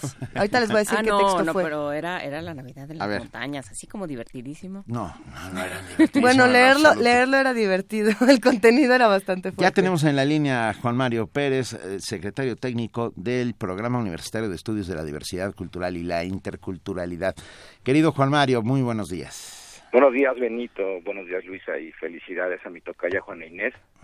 Venga. Muchos ciclos de luna más. Muchas gracias, Juan Muchas Mario. gracias. Oye, Juan Mario, a ver, eh, nosotros hemos hablado aquí en Primer Movimiento, como, como tú bien lo sabes, del doctor Stavenhagen y sabemos que vas a hacernos también un recorrido sobre las siete tesis equivocadas sobre América Latina. Pues mira, eh, sí, eh, dos, dos contribuciones, ya eh, todo lo, lo que han revisado ustedes a lo largo del día de ayer y probablemente también el, el día de hoy, pero son dos contribuciones que nos parecen fundamentales desde la perspectiva del, del PUIC, del programa universitario, resaltar sobre la sobre la obra de Rodolfo Stavenhagen, ¿no? Este gran mexicano ilustre, eh, un gran pensador sin duda, y sobre todo desde nuestro ámbito, eh, eh, pues es el primer relator para los derechos y las cuestiones fundamentales de los pueblos indígenas de las Naciones Unidas, ¿no? Nombrado en un contexto en donde eh, también estaba recién surgido el Foro Permanente para las Cuestiones Indígenas y en donde el ECOSOC eh, de esta área encargada en las Naciones Unidas para las cuestiones del desarrollo económico y social eh, eh, por fin volteaba a ver el tema indígena con mayor seriedad. Ah, eh, recordemos que se había realizado ya el informe Martínez Cobo y precisamente es el doctor Stavenhagen quien impulsa junto con otros eh, eh, otros pensadores y, y diversos líderes indígenas como la doctora Mirna Cunningham, doctora honoris causa también por nuestra universidad, el tema de eh, los, los pueblos indígenas. Recordemos que él fue eh, director general adjunto de la UNESCO y por lo tanto tenía un manejo, eh, o sea, manejaba muy bien, conocía muy bien a las Naciones Unidas. Entonces, esto respaldado pues por uno de sus de sus libros más famosos o más emblemáticos, las siete tesis equivocadas sobre América Latina, en donde él intenta romper eh, pues siete siete tesis, siete considerados paradigmas hasta, hasta ese momento, eh, estudiando pues literatura abundante y generalmente errónea en torno a problemas del desarrollo y, del, y el subdesarrollo económico, ¿no? Estas siete tesis equivocadas, a saber, uno, los países latinoamericanos son sociedades duales. ¿no? El progreso en América Latina se realizará mediante la difusión de los productos del industrialismo en las zonas atrasadas, arcaicas y tradicionales. Tres, la existencia de zonas rurales atrasadas, tradicionales y arcaicas es un obstáculo para la formación del mercado interno y para el desarrollo del capitalismo nacional y progresista. Si lo vemos a trasluz en, uh -huh. eh, en la actualidad, en, uh -huh. contemporáneamente, todavía incluso hay quienes siendo representantes, siendo diputados o siendo senadores, eh, manejan estas tesis como si fueran eh, axiomas o verdades dadas, ¿no? Y la, la importancia de este texto es que él no solamente las cuestiona, sino que a lo largo de su trayectoria académica como investigador o como también eh, relator especial o fundador de la Academia Mexicana de Derechos Humanos o director general adjunto de la UNESCO o director de Culturas Populares, entre otras tantas eh, eh, actividades que tuvo, pues va a encargarse eh, congruentemente de no solamente de irlas desvaneciendo o de irlas cuestionando, sino de actuar en consecuencia, ¿verdad? La burguesía nacional tiene interés en romper el poder y el dominio de la oligarquía terrateniente. Seis, la integración nacional en América Latina es producto del mestizaje. Es decir, todo este, cuestionamiento de paradigmas es algo que necesariamente va a realizar y va a fomentar y actuar en consecuencia, como ya dije, en aspectos relevantes. Yo nada más quisiera hacer hincapié en uno solo. En el año 2003, siendo el relator especial para los derechos humanos y libertades fundamentales de los indígenas por la por la ONU, evidentemente, tiene su visita a México. Hay que recordar, mm. hay que señalar que los relatores especiales únicamente pueden asistir a los países a invitación profesa de los gobiernos de estos países, de los gobiernos de este, del Estado en cuestión. Y México lo, eh, lo invita en el año 2003 y él realiza un recorrido, ¿sí? Eh, no, no, bueno, no solamente físico, sino también eh, re, revisa los casos, revisa este, este juicio, revisa situaciones señaladas, eh, señaladas por organizaciones no gubernamentales de relacionar a la temática indígena a los derechos humanos de los pueblos indígenas, ¿no? Y señala dos cosas importantísimas, ¿no? Una es cuestión del funcionamiento del sistema judicial encargado de impartir justicia hacia los pueblos indígenas y menciona que los pueblos indígenas son las víctimas más notorias y vulnerables de los abusos de estos derechos humanos, ¿no? sufriendo violaciones a, los derechos de vida, de integridad, de integridad física, de seguridad, de debido proceso y de garantías individuales. Y también advierte que es preocupante la tendencia de criminalización de la protesta y la disidencia social en el marco de los conflictos, de cada uno de los conflictos señalados en su informe. Eh, esto al mismo tiempo eh, añade pues un elevado grado de impunidad y de corrupción en el sistema de justicia agraria, penal y civil, todo lo cual eh, lo lleva a concluir o a, señalar la impresión que, que genera que los pueblos indígenas, pese a la retórica oficial, y en sentido contrario estas son prescindibles para la sociedad mexicana mayoritaria. Ese señalamiento son prescindibles para la sociedad mexicana mayoritaria, bueno, crea un estruendo impresionante en el año 2003 y lleva al gobierno mexicano a ser señalado en distintos tribunales internacionales y no solamente por la cuestión de los derechos de los pueblos indígenas, sino también, por ejemplo, por la cuestión de los del no reconocimiento de los pueblos negros, ¿no? Ah, de esa dimensión estamos hablando.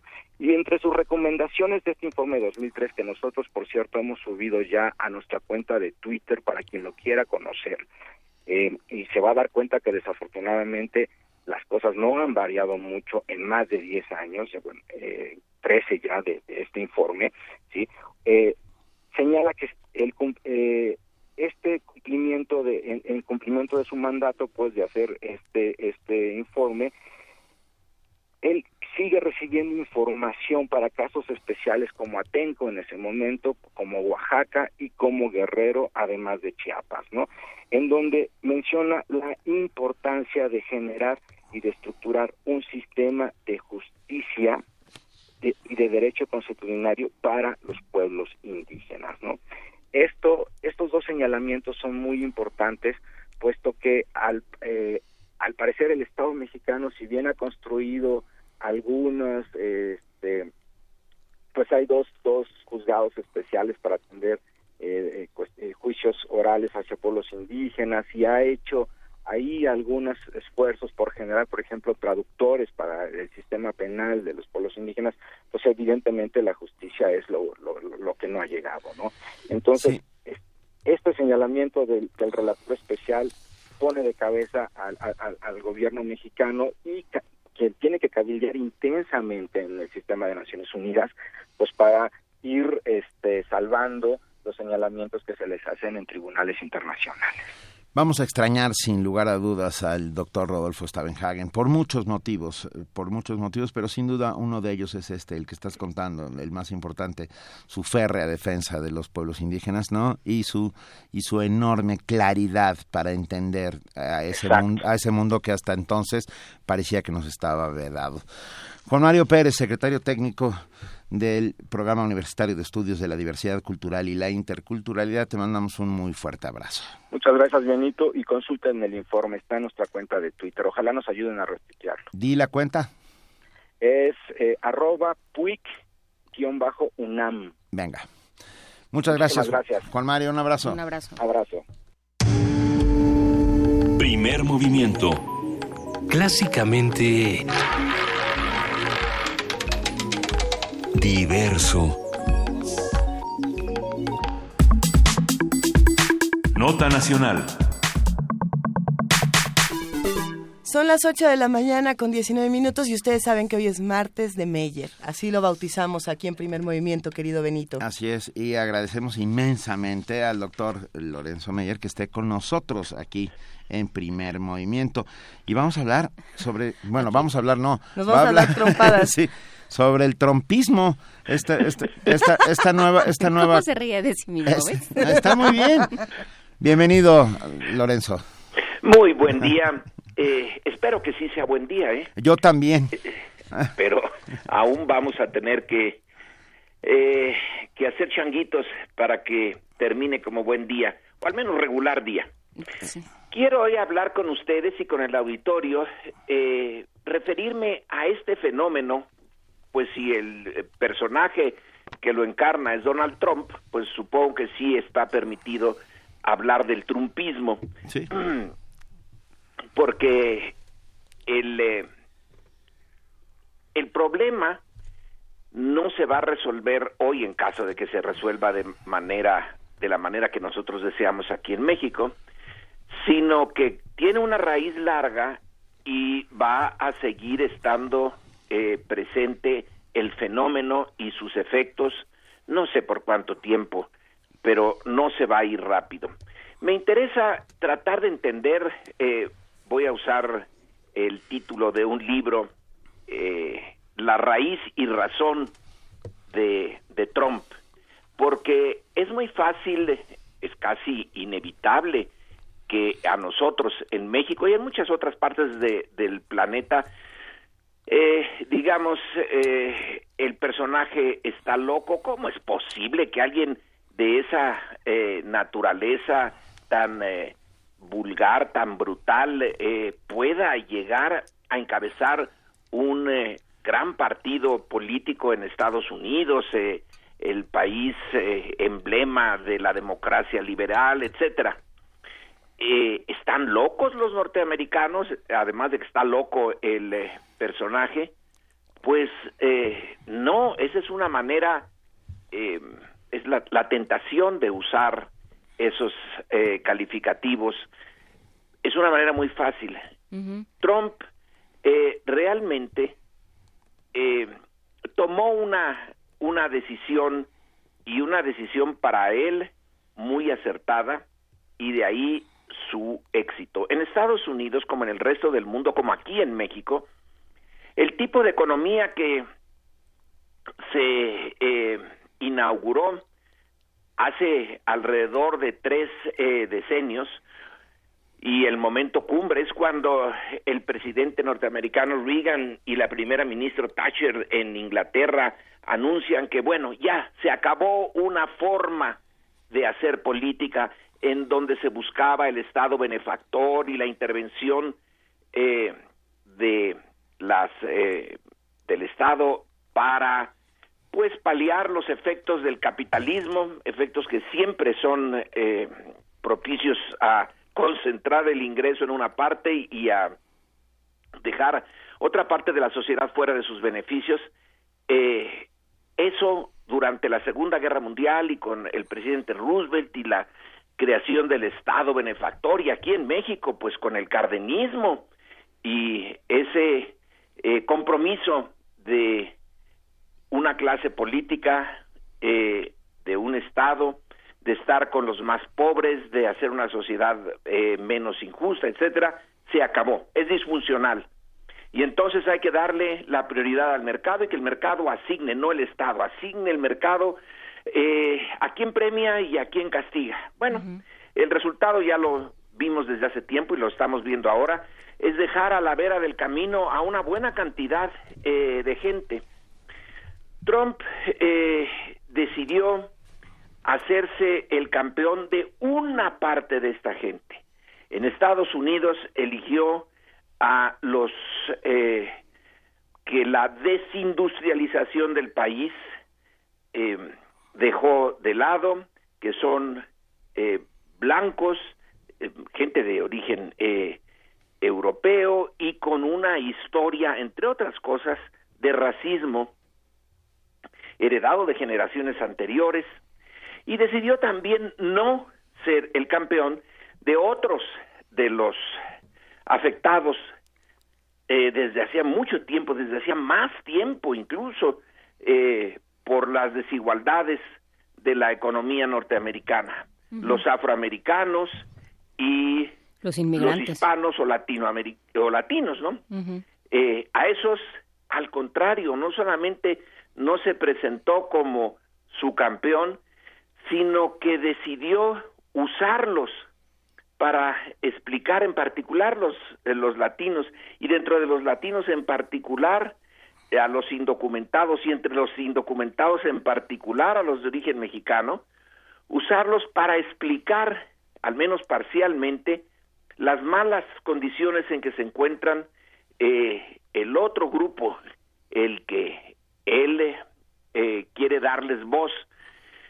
Los blancos eh, desempleados o subempleados norteamericanos que además de estar mal ahorita, no tienen un horizonte particularmente favorable.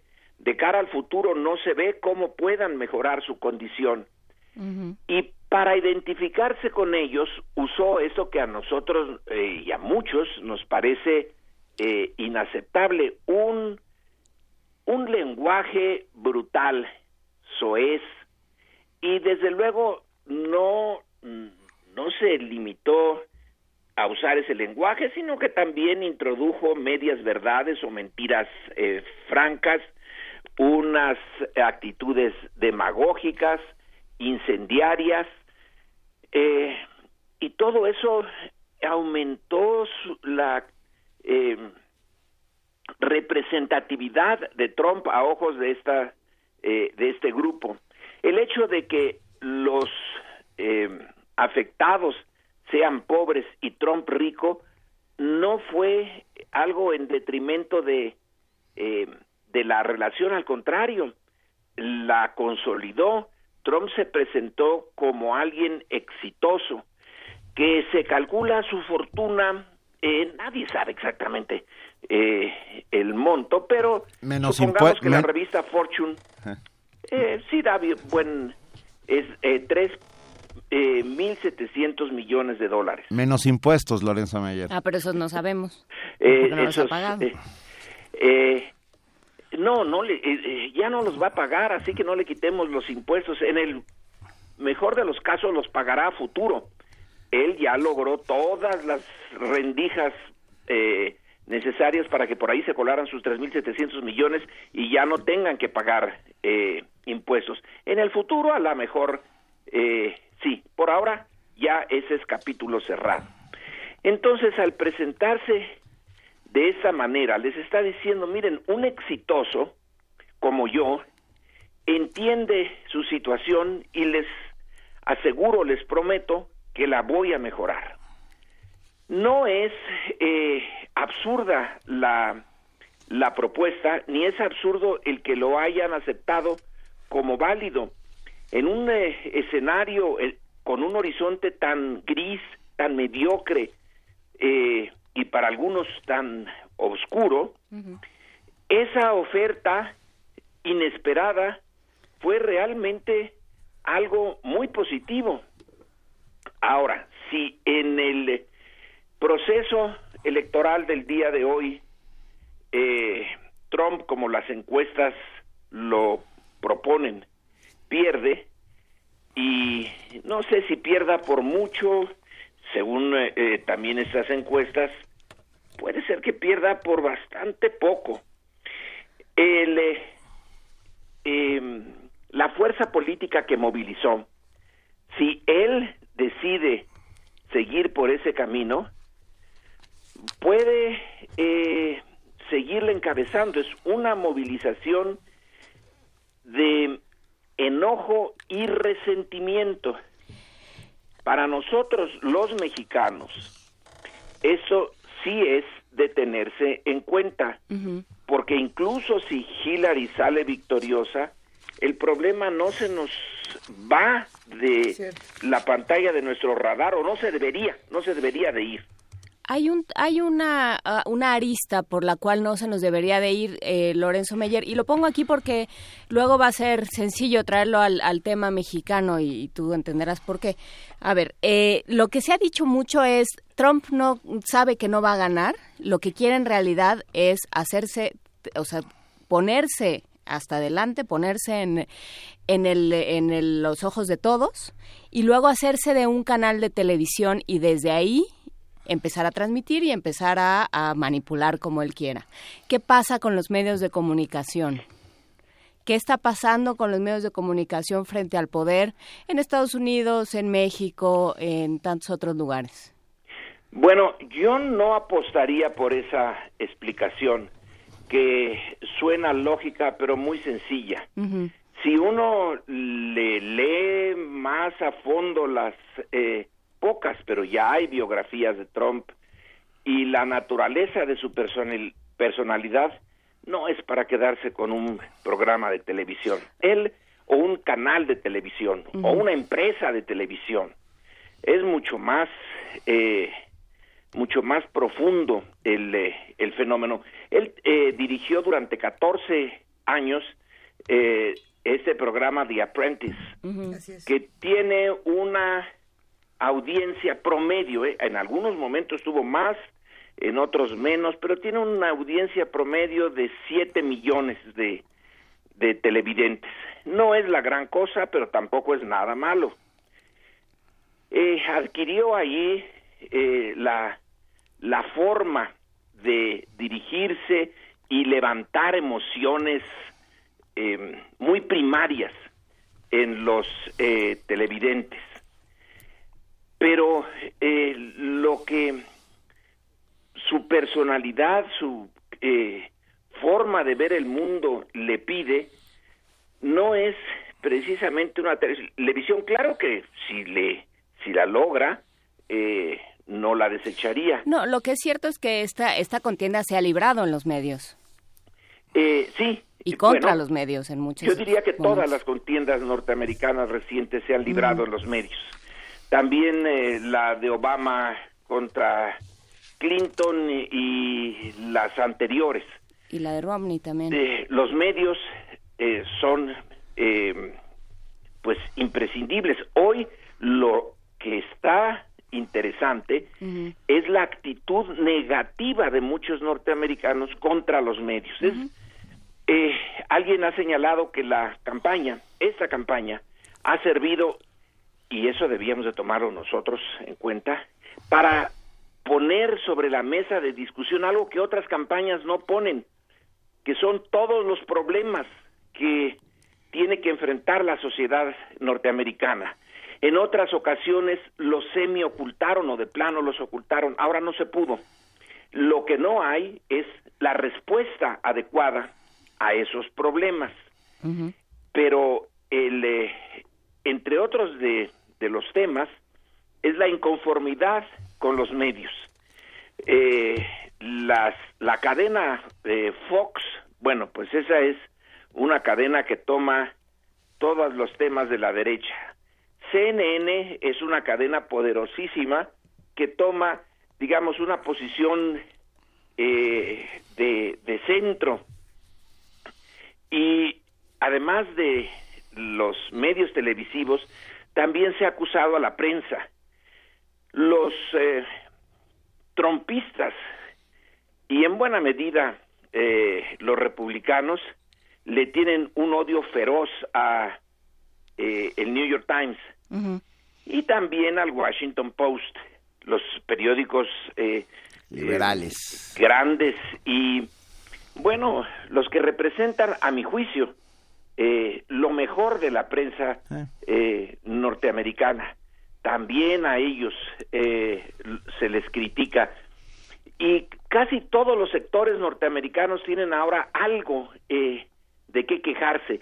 Se quejan de la mala calidad de la educación, de la desigualdad, desde luego, de la falta de infraestructura, de que no se dirige el gasto público de manera eficiente a, a, echarle una mano a algo que ya está muy gastado en Estados Unidos, puertos, carreteras, puentes, etcétera. Y así la lista es larga. Yo creo que esta elección también la podemos ver como una pequeña eh, reflejo de para nosotros el eh, votante norteamericano va va a depositar su voto pero está inconforme con eh, la la elección que tiene que hacer le gustaría tener una más más profunda y, más decente más eh, capaz de no solamente ver los problemas, sino presentar las soluciones. No es muy diferente de lo que va a pasar en México en el 2018. Aquí yo creo que tenemos muchísimas más razones para estar a disgusto con el sistema político que los norteamericanos. Todos los problemas que ellos tienen los tenemos nosotros y más. Y los que compartimos los tenemos, eh, digamos, eh, más agudos.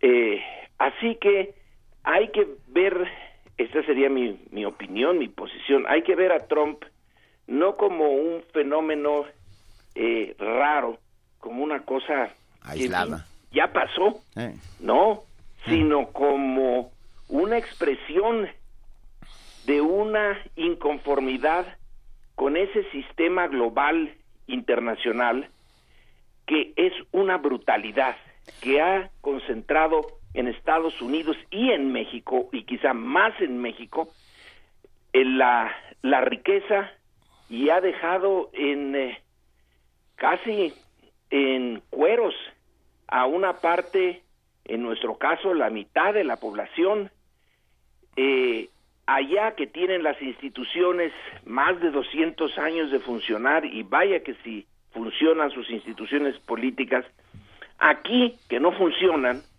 y tenemos eh, razones mucho más poderosas para estar eh, disgustados, enojados, decepcionados del sistema político. Bueno, pues eh, lo que pasa al norte debemos de verlos, verlo como una como una una lección de lo que está pasando y va a pasar aquí y también finalmente que una vez que la elección quede atrás la vulnerabilidad de México ante Estados Unidos, bueno, quedó ahora de manifiesto como pocas veces. La desesperación con que Peña Nieto buscó eh, a Trump, la manera que trató el problema y que no le salió, ¿qué tal eh, si en efecto nos desenganchan de el eh, tren norteamericano denunciando el Tratado de Libre Comercio, que Hillary algo de eso se comprometió a hacer, a revisarlo. ¿Qué tal si nos vuelven a ocurrir, pero a lo grande, a lo bestia, lo que pasó en los 1930 cuando la Gran Depresión hizo que desde Estados Unidos se devolvieran a cientos de miles de mexicanos eh, para aliviar su propia problema de desempleo y de un momento a otro se nos vinieron encima ese eh, ese mundo de mexicanos que ya habían hecho parte de su vida allá y que fue una tragedia para miles de ellos eso eh, deberemos de estarlo discutiendo y proponiendo soluciones. Ya se sabe que México es dependiente de Estados Unidos. Bueno, pero hay grados y grados. Y ahora eh, yo eh, digo lo que pasó con México es que fue un daño colateral en la guerra entre republicanos y demócratas. Nos agarraron en medio y nos culparon como país, además de a un grupo muy identificable de mexicanos, los indocumentados allá, y en ambos casos se nos culpa.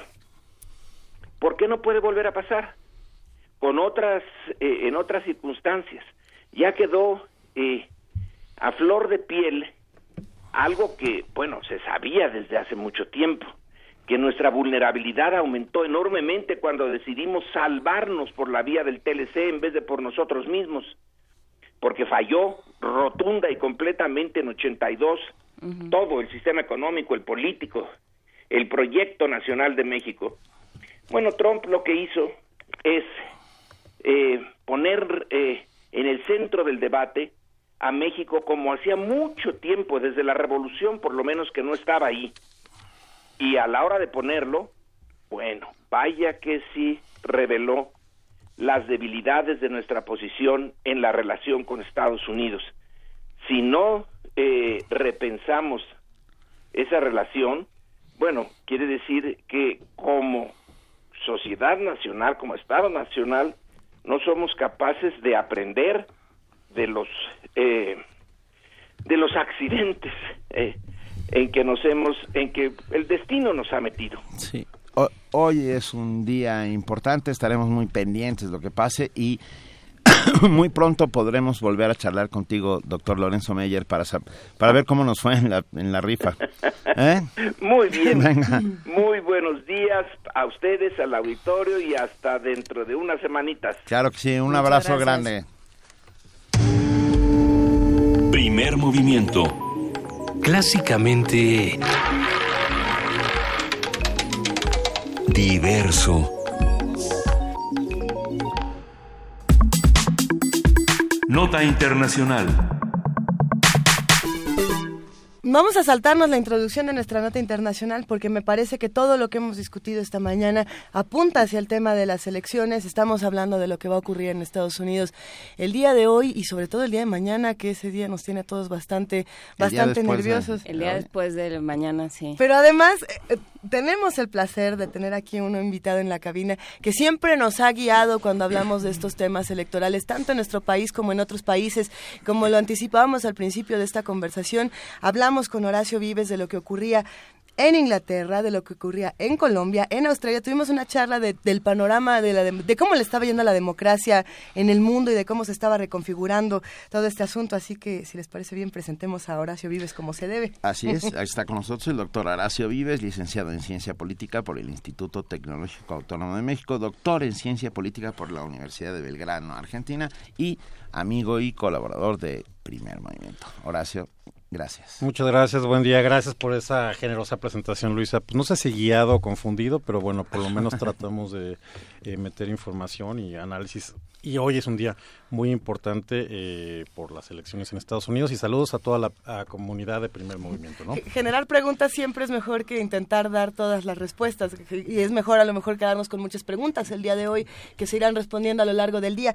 Pero ¿En qué nos quedamos? ¿En qué vamos el día de hoy? ¿Qué va a pasar mañana? O sea, porque quede quien quede, es un poco lo que tantos escenarios que se han abierto así en el mundo, empezando por el Brexit y muchos otros. O sea, el que gane mañana, o bueno, el que gane al final de hoy, ¿qué va a pasar? Que vuelva Sanders de las cenizas, ¿qué está pasando? ¿Qué pasa con una, o sea, están hablando de 47, 44 más o menos las encuestas, ¿no? Ya no sé en qué van ni en qué van los momios, que ese es otro asunto. Así es.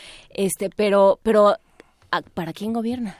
¿Quién gobierna mañana? Bueno, a ver, con lo que me quiero quedar, digamos, a unas horas antes de, de saber el resultado es que mal que bien nos guste o no, las elecciones van a seguir siendo el mejor eh, mecanismo que tenemos para resolver nuestros eh, conflictos y nuestros diferendos, exacto, y además eh, pues seleccionar autoridades.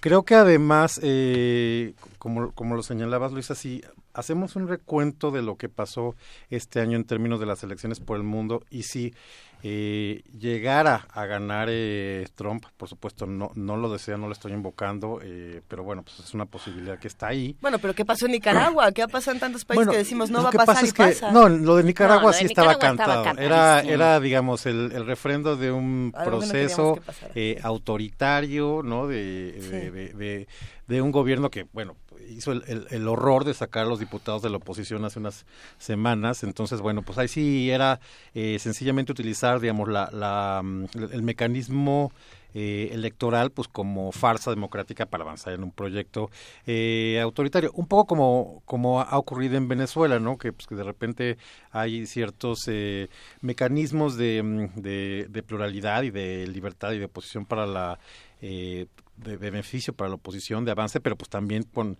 eh, el mecanismo electoral pues se ha, se ha, utilizado para avanzar en el eh, proyecto hegemónico de, del chavismo.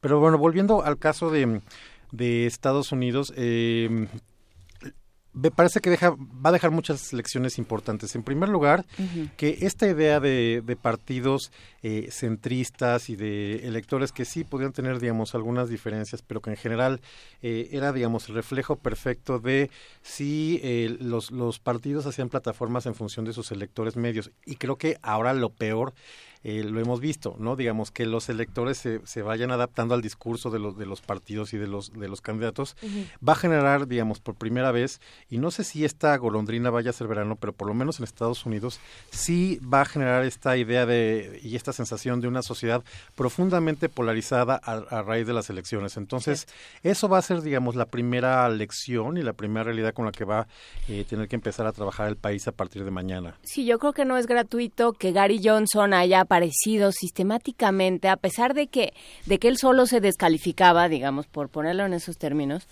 eh, haya aparecido sistemáticamente en todas las conversaciones, ¿no? O sea, frente a este enorme descontento, frente a los a los dos candidatos menos populares de la historia, menos queridos de la historia de Estados Unidos, eh, pues de pronto dijeron, bueno, pero es que ahora que lo pienso nosotros, nuestro sistema tiene una tercera opción, ¿no? Que son estos partidos independientes, o bueno, estos candidatos independientes, los libertarios, el, otro, el, el, enloquecido que salió de Utah, que no sé cómo vayan ahorita los resultados de Utah, pero tenía fuertes posibilidades, por lo menos hasta ayer.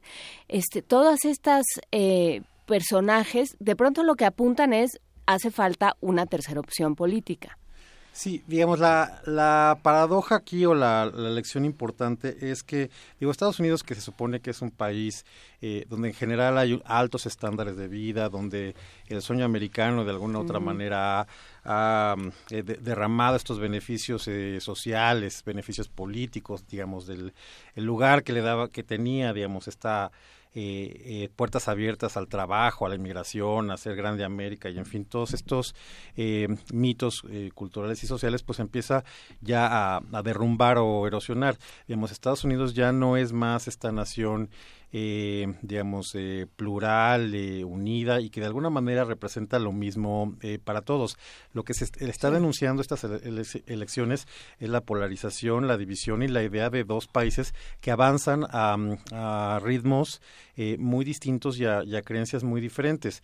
Encontramos pues claramente una población en el centro del país que es un poco más conservadora, más retrógrada, de, de blancos, que, que están enojados con este eh, status quo ¿no? que han representado las instituciones y los políticos tradicionales, eh, la línea de Washington ¿no? en Estados Unidos, y por otro lado, pues tienes a la, a la población eh, de las costas, eh, que es más, eh, más plural, más de minorías, más de latinos, este, de homosexuales, que, valoran mucho más la, posición y la situación de la mujer y estás enfrentando estas dos eh, visiones y dos realidades de país en la, mm, en la elección y en efecto eh, que están abanderados por dos candidatos de alguna manera sui generis porque llevan décadas bajo el escrutinio eh, público pero esto no los ha hecho pues no tan remotamente populares en una situación de ventaja y de un liderazgo político que haga que se enamoren las masas, ¿no? Digamos que, que tengan un proyecto, una personalidad que,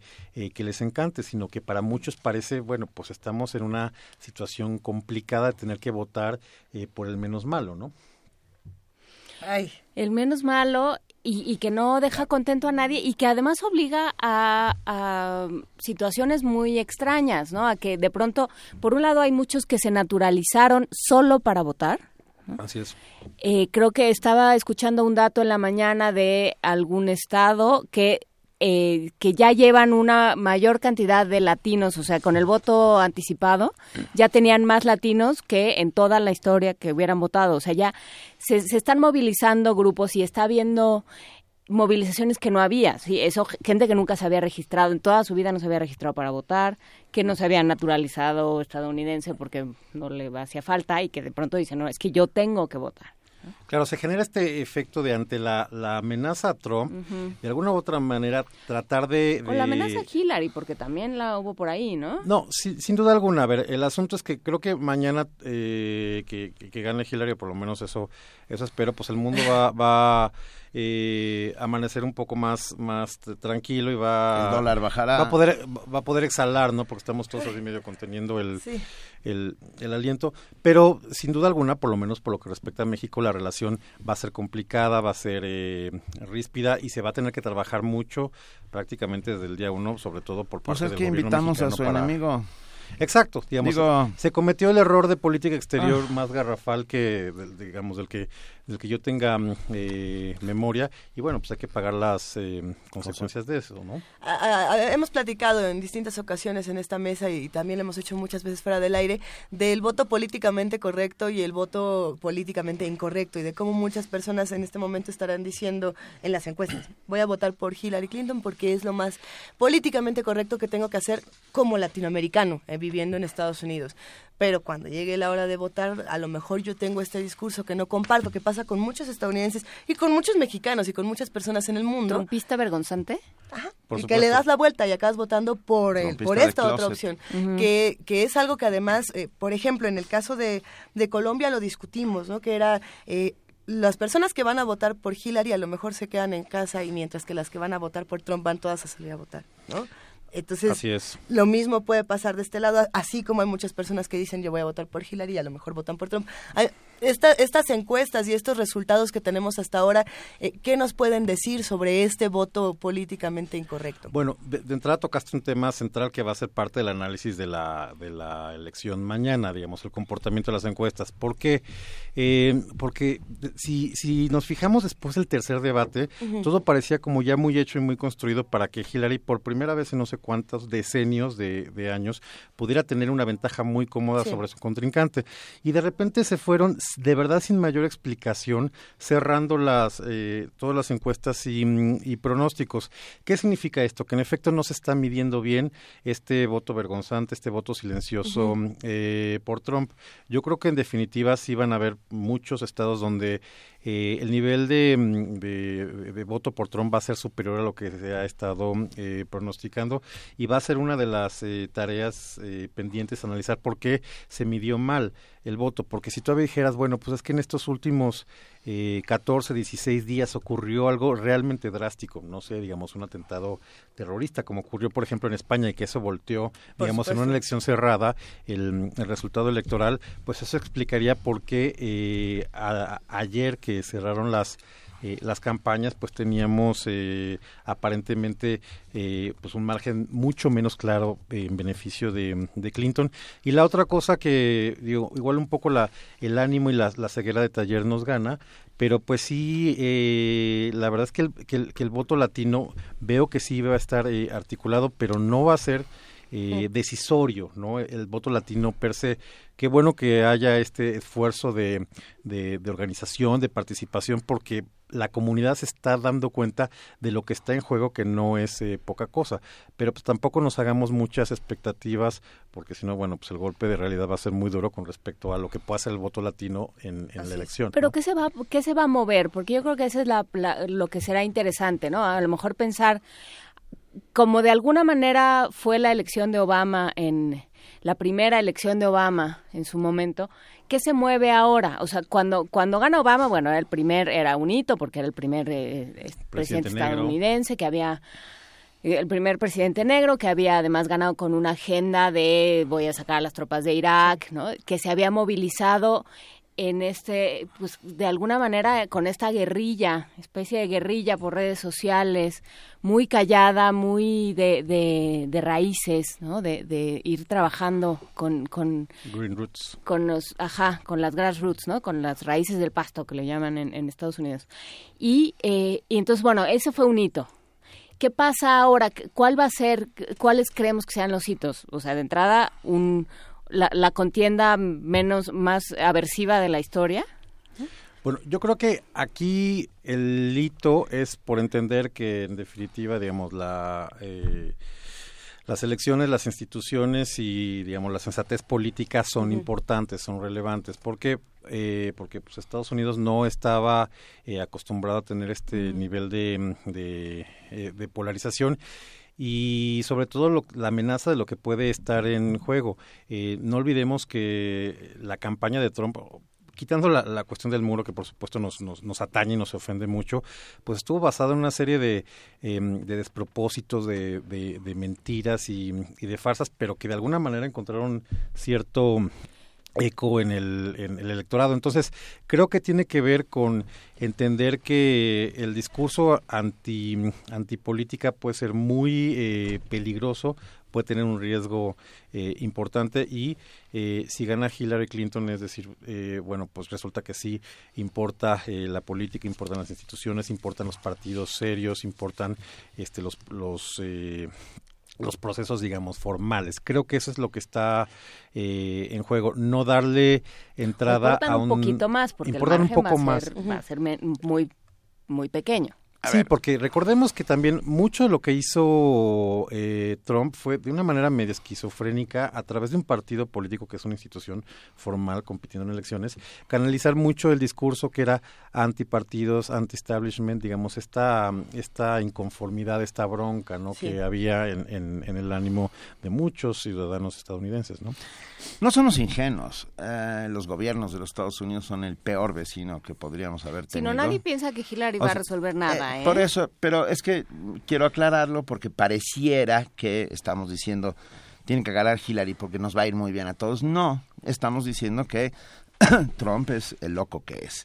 Yo creo que es más fácil, imposible. No, no, nadie está diciendo sí, voten por Hillary porque le va a ir a todo dar a México. México tiene que arreglarse por sí mismo y necesitamos meter nuestros huevos en nuestra canasta. Claro. El otro día escuchaba a un analista que decía el problema con Trump es que es un muy mal mensajero de un mensaje justo.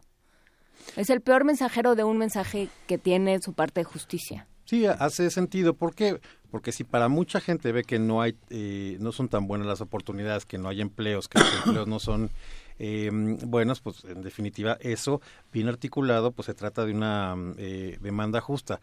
Tal vez en, en algún sentido, digamos, eh, el asunto es que cuando ya llegas a eh, obtener ciertos mínimos satisfactores, pues tú todavía quieres más. O sea, si tienes este un empleo, pues quieres ahora un empleo con un mejor eh, salario. Si ya tienes ciertos servicios públicos, pues quieres que sean mejor. O sea, el asunto es que eh, de alguna manera, digamos, víctima del, del, éxito de lo que había construido Estados Unidos como, como nación y de los beneficios generales que había otorgado, pues ahora resulta que, que quieren más y este nivel de satisfactores o este nivel de percepción de la actuación del gobierno no convence a, a mucha de la gente y por eso llegan, eh, como tú dices, tal vez de, no de la mejor manera, sino de una manera este, ruidosa, eh, vulgar, estridente, y llega a generar un, un, impacto importante en sectores de la población que por otra parte pues tampoco es que sean eh, ni los más educados, ni los más sofisticados, ni los que estén preocupados por lo que ocurre con la colectividad, con la comunidad, con, el, con la gente en general y sobre todo el papel que tiene Estados Unidos con respecto a, sus vecinos y a la comunidad internacional, que no es una cosa menor. Hay una parte aterradora y es que independientemente de lo que pase el día de hoy, eh, Hillary tendría que trumpizarse o Donald Trump tendría que clintonizarse de alguna manera en el sentido de que bueno van a tener esta, esta polarización que tendrán que negociar eh, de, una u otra manera. Pero hay un mensaje bien interesante que nos mandaron en redes sociales que decía eh, lo tenemos ahorita ahorita lo compartimos pero era interesante porque decía por qué por qué en Estados Unidos se tiene tanto miedo de que Trump no acepte la derrota si es que pierde porque, porque, es la primera vez que sucedería en la historia de la democracia aparentemente mm, es que más dice, algunos dicen que, no o si es la primera vez que esto pasaría si él dice no acepto este resultado bueno a ver no es lo mismo que pasó con Al Gore no. No, como tal. No claro no, sería como tal. En, la historia de Estados Unidos ha ocurrido muy pocas veces eh, que porque acordémonos que tiene un sistema eh, indirecto. Esto es que el, que el candidato más votado por el voto popular no haya sido eh, designado presidente. En el caso de Al Gore se, se resolvió pues porque la eh, se, llegó a judicializar de tal manera que la Suprema Corte terminó que los votos de Florida, que nueva cuenta vuelve a ser el estado el estado clave, Florida junto con New Hampshire en North Carolina son como los, donde va a estar la atención enfocada estos días. Y también, digamos, eh, ah, ya remotamente en el siglo XIX eh, ocurrió dos veces que eh, no, no, no fue designado el candidato que más votos tuvo, sino que tuvo que hacerse a través de, de, la, de, la, Cámara de, de Representantes erigida, digamos, en, en el colegio electoral. Eh, entonces, la novedad aquí reside en que en ausencia, digamos, de una institución y de unas eh, leyes que sean como los guardianes y los... Eh, eh, sensores de todo el, proceso electoral. En Estados Unidos el sistema electoral está, está basado esencialmente en la confianza. Entonces, ¿qué es lo que está haciendo Trump eh, con esa declaración de que solo acepto los resultados si, si, me favorecen al mejor estilo de, político izquierdista latinoamericano, ¿no? O pues, derechista, ¿eh? También, pero en general la verdad es que se, nos, se, nos, llega a dar más en, aquí en esta región eh, pues con, los izquierdistas que no aceptan eh, el resultado electoral si no les favorece. Entonces, esa es una novedad. Entonces, a ver, eh, ya son las nueve niños, apúrense. Entonces, ese es el tema, digamos. La, conclusión en este punto es que sería una novedad porque no en Estados Unidos, con esta cultura em, del Estado de Derecho, de la legalidad y demás, pues sería absolutamente novedoso que alguien dijera, pues no, eh, lo que de alguna manera es el cimiento de todo, que son las reglas del juego, pues es que no las acepto, ¿no?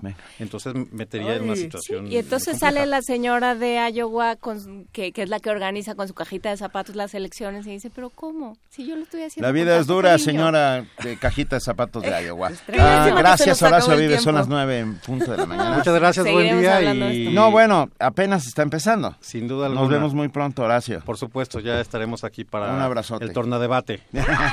Se va a poner buenísimo. Tráete chilaquil.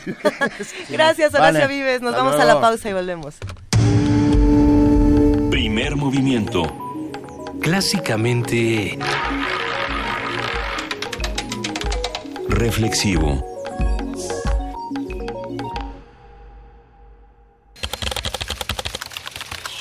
informativo. La UNAM Alonso Carrillo Tuarte ganó el premio Abraham Saludowski a la mejor tesis de composición arquitectónica, galardón que reconoce a los mejores proyectos de titulación de los alumnos de la Facultad de Arquitectura de la UNAM. El universitario realizó una intervención arquitectónica en la ex hacienda de Apanquetzalco, Morelos. México alberga más del 5% de la diversidad de arañas en el mundo, ya que cuenta con unas 5.800 especies, informó Alejandro Valdés Mondragón, investigador del Laboratorio de Aracnología del Instituto de Biología de la UNAM. Nacional. Senadores del PRI, PAN y PRD presentaron una iniciativa de ley general de movilidad en la que se contempla la aplicación de alcoholímetro y la verificación vehicular en todo el país. El Frente Orgullo Nacional MX se constituirá en una asociación política nacional para incluir a la comunidad lésbico-gay en la agenda política. En 2018 buscarán postular candidatos de ese sector. Javier Pérez Durón, fiscal general del estado de Morelos, informó que al menos cinco integrantes del grupo delictivo de los Rojos estarían involucrados con el asesinato de cuatro estudiantes en el municipio de Yautepec. Una vez analizadas todos los elementos de prueba dentro de la carpeta de investigación, se lograron obtener cinco órdenes de aprehensión en contra de Luis N., de Carlos N., de Iván N., de Sergio y Oscar N. El escenario es el centro de Ticumán, donde fueron vistas las víctimas por última vez. Los menores viajaban a bordo de un vehículo propiedad de la familia de uno de ellos, esto en la calle Niños Héroes, donde mantuvieron un altercado con sus presuntos victimarios. Miguel Ángel Mancera, jefe de gobierno de la Ciudad de México, anunció que no habrá nuevos impuestos para solventar el hueco por el recorte presupuestal. Internacional. El Consejo Supremo Electoral de Nicaragua oficializó la reelección del presidente Daniel Ortega, que ganó los comicios del domingo con el 72.5% de los votos. Habla Roberto Rivas, secretario de ese organismo nicaragüense. Se obtuvieron votos depositados 2.578.445 votos. Votos nulos 90.246 por el orden del 3.5%. Votos válidos 2.488.199. Organizaciones feministas marcharon en París, Francia, para exigir equidad salarial. Habla María Nick, integrante del Sindicato de Derechos de la Mujer. Las mujeres ganan menos que los hombres. Las estadísticas divergen según la fuente que se tome, pero es entre 15 y 30%, pero que se lleva la cifra media. A continuación, a partir de hoy, el 7 de noviembre, a las 4 y media, se podría considerar que las mujeres que trabajan lo hacen por nada, puesto que ya no tienen el equivalente del salario de los hombres. El gobierno ruso denunció que Estados Unidos no combate a los grupos terroristas en Siria a pesar de que el presidente Barack Obama lo afirma. Habla María Sarajova, portavoz rusa de Exteriores. Ya ni siquiera se esconden tras un doble rasero. Ya muestran sin hipocresía su evidente línea de acción en este conflicto, el apoyar directo a las formaciones, llámese moderados o terroristas, que pueden apoyar a destruir el gobierno legítimo sirio. Un día como hoy. En 1883 nació el compositor y poeta británico Arnold Bax. Es reconocido por mezclar en sus obras musicales elementos del romanticismo e impresionismo. The Garden of Fan, Sinfonía número 3 y Winter Legends son algunas de sus piezas más reconocidas.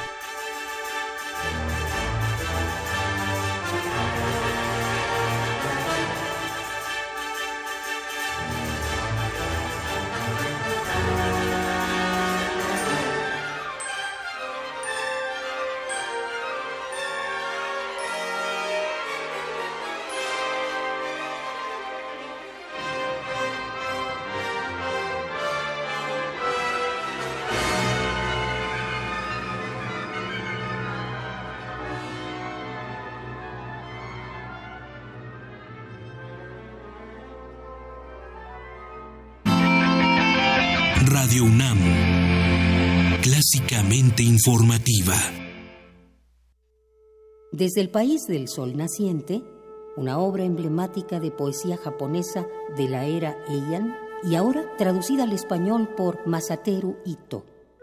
Ogura Yakunin Ishu, 100 poetas, un poema cada uno. La presentación se llevará a cabo el miércoles 23 de noviembre a las 4 de la tarde en la sala Julián Carrillo de Radio UNAM. Adolfo Prieto 133, Colonia del Valle, a dos cuadras de la estación del Metrobús Amores. Radio UNAM te invita. La entrada es libre. Te esperamos. Porque el alcoholismo es una cuestión de salud y no de vergüenza.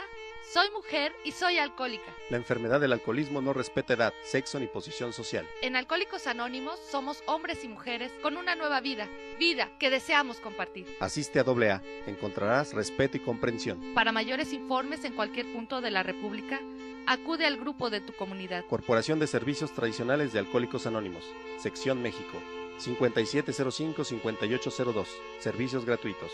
Habla Andrés Manuel López Obrador, presidente nacional de Morena. Se pasan, usan dinero para comprar lealtades y engañan, compran votos, trafican con la pobreza de la gente. Y por eso pueden postular a una vaca o a un burro y gana la vaca o gana el burro. Y son lo mismo, fulanos y menganos, puercos y cochinos, cerdos y marranos. Pero pronto, muy pronto, habrá una rebelión en la granja, pacífica, y se acabará con la corrupción y la violencia. Tendremos producción, trabajo y bienestar para todos. Morena es la esperanza de México.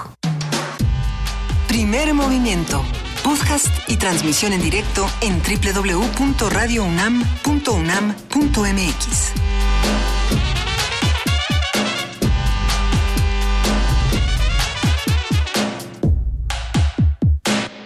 Y para sumar al panorama pesadillesco que tenemos este día eh, de elecciones, no, espérate, hombre. No piensen esto, las arañas escuchan, las arañas los están escuchando desde los rincones. En realidad, la araña que está en ese rincón de la cabina está escuchando todo lo que decimos, ¿o no? Esa es la pregunta. ¿Las arañas pueden escuchar o detectar vibraciones? ¿Será o no será? Nuestra compañera Cristina Godínez tiene toda la información, vamos a escucharlo. Si se trata de arañas, muchos reaccionan con miedo o asco. No obstante, los arácnidos juegan un papel fundamental en el equilibrio ecológico del planeta, porque son depredadores de los artrópodos, lo que incide en el control de la población de insectos nocivos para el humano. A pesar de no tener oídos, las arañas son capaces de detectar las vibraciones a través de las tricobotrias, especie de vellos o sedas. La bióloga Dariana Guerrero Fuentes del Instituto de Biología de la UNAM explicó para qué les sirve detectar estos movimientos. Son capaces de detectar vibraciones que son las del aire o mecánicas, precisamente con unas sedas especiales que se denominan tricobotrias y que se encuentran a lo largo de las patas. Dependiendo del tipo de araña que sea, por ejemplo, pues si son aquellas que tejen redes o son aquellas que corren, bueno, estas sedas se van a modificar.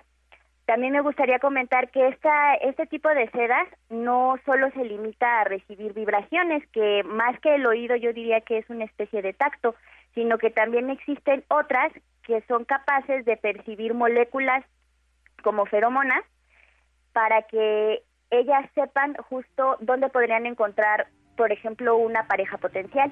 La también colaboradora de la Colección Nacional de Arácnidos de la UNAM detalla que según el tipo de seda, los taxónomos pueden identificar el género, la familia e incluso la especie a la que pertenecen. Ahora bien, el hecho de que tú descubras cómo funciona este mecanismo por el cual una seda es capaz de percibir un estímulo, ya sea mecánico como una vibración, y con eso poderte orientar espacialmente o saber que está frente a una presa o un posible depredador, pues no solo tiene importancia evolutiva, sino que abre la puerta a estudios de tipo físico-biológicos o mecánicos para justo tratar de entender cómo funcionan estas sedas y cómo pasarlo, no sé, a ciencias como la robótica o algún, algún uso que nosotros podamos darle. A nivel mundial existen más de 92 mil tipos de arañas, de las cuales 5 mil son localizables en México. Salvo reducidos casos como la violinista o la viuda negra, peligrosas para los humanos, las demás son inofensivas y juegan un papel muy importante en el control de insectos. Para Radio UNAM, Cristina Godínez. Primer movimiento. Clásicamente... Incluyente. Son las 9 de la mañana con 11 minutos y hoy vamos a hablar de algo interesante. A ver, se está inaugurando el canal 35, el canal XHUJAT. ¿Ustedes sabían del nacimiento? Tabasco, en Tabasco. Es una buena noticia. Muy buena noticia, una, una nueva estación universitaria de la Universidad Juárez Autónoma de Tabasco. Y para contarnos de este nuevo, nuevo canal de, de, comunicación, está con nosotros Luis García, director de comunicación de la Universidad Juárez Autónoma de Tabasco. Antes que nada, bienvenido y muchas felicidades, Luis.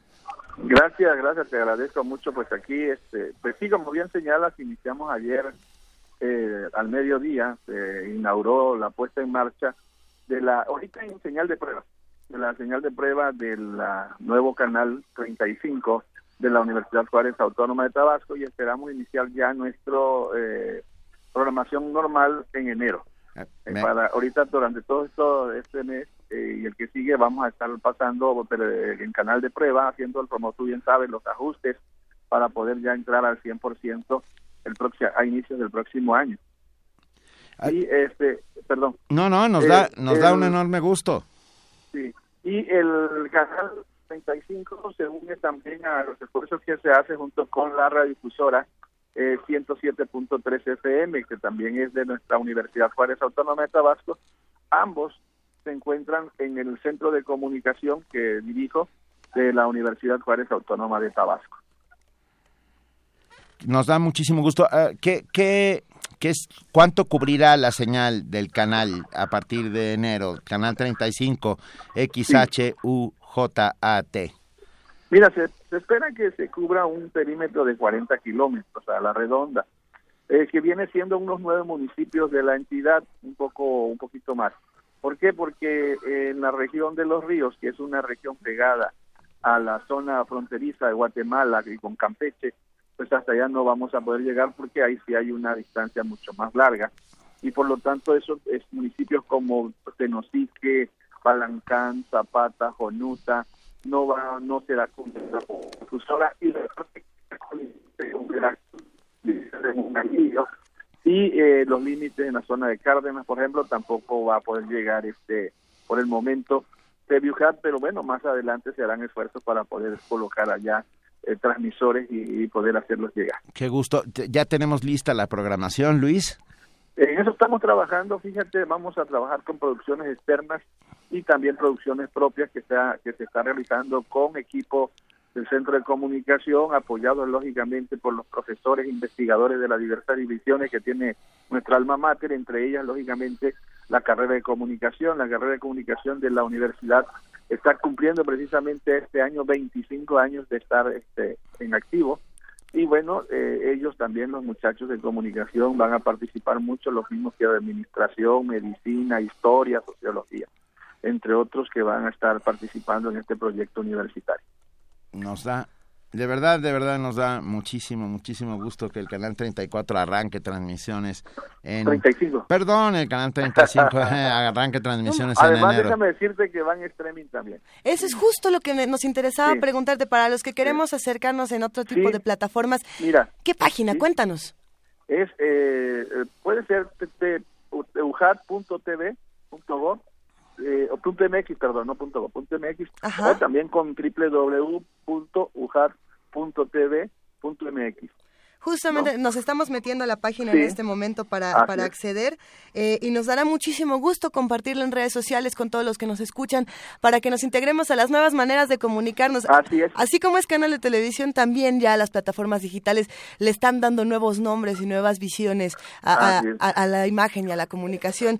Te queremos agradecer muchísimo, Luis García, y también felicitar a todo el equipo de XH UJAT.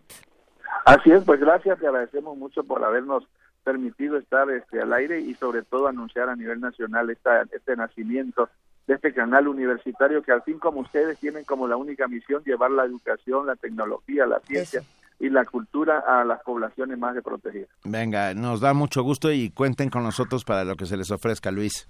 Muchas gracias y aquí estamos en Tabasco, en la universidad, para servirles también en lo que sea. Muchas Tanto gracias. en radio como televisión. Venga, Albricias. Gracias. Primer movimiento. Clásicamente... Diverso.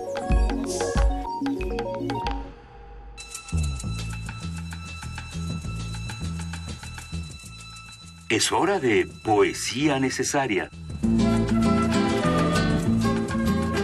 Benito, hoy sí necesitamos poesía necesaria, por favor. Sí, y, y justamente como pinta el día, he recurrido a un poeta estadounidense, a un joven poeta estadounidense, David Shook, poeta, editor, cineasta estadounidense David Shook, eh, que estudió eh, literatura en Oklahoma y en Oxford. Así es. Y en Oxford.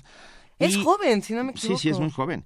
Su colección de poemas, Nuestras lenguas de obsidiana, estoy traduciendo literalmente, eh, publicado por A-Word Publishing en 2013, fue preseleccionada para el premio Dylan Thomas.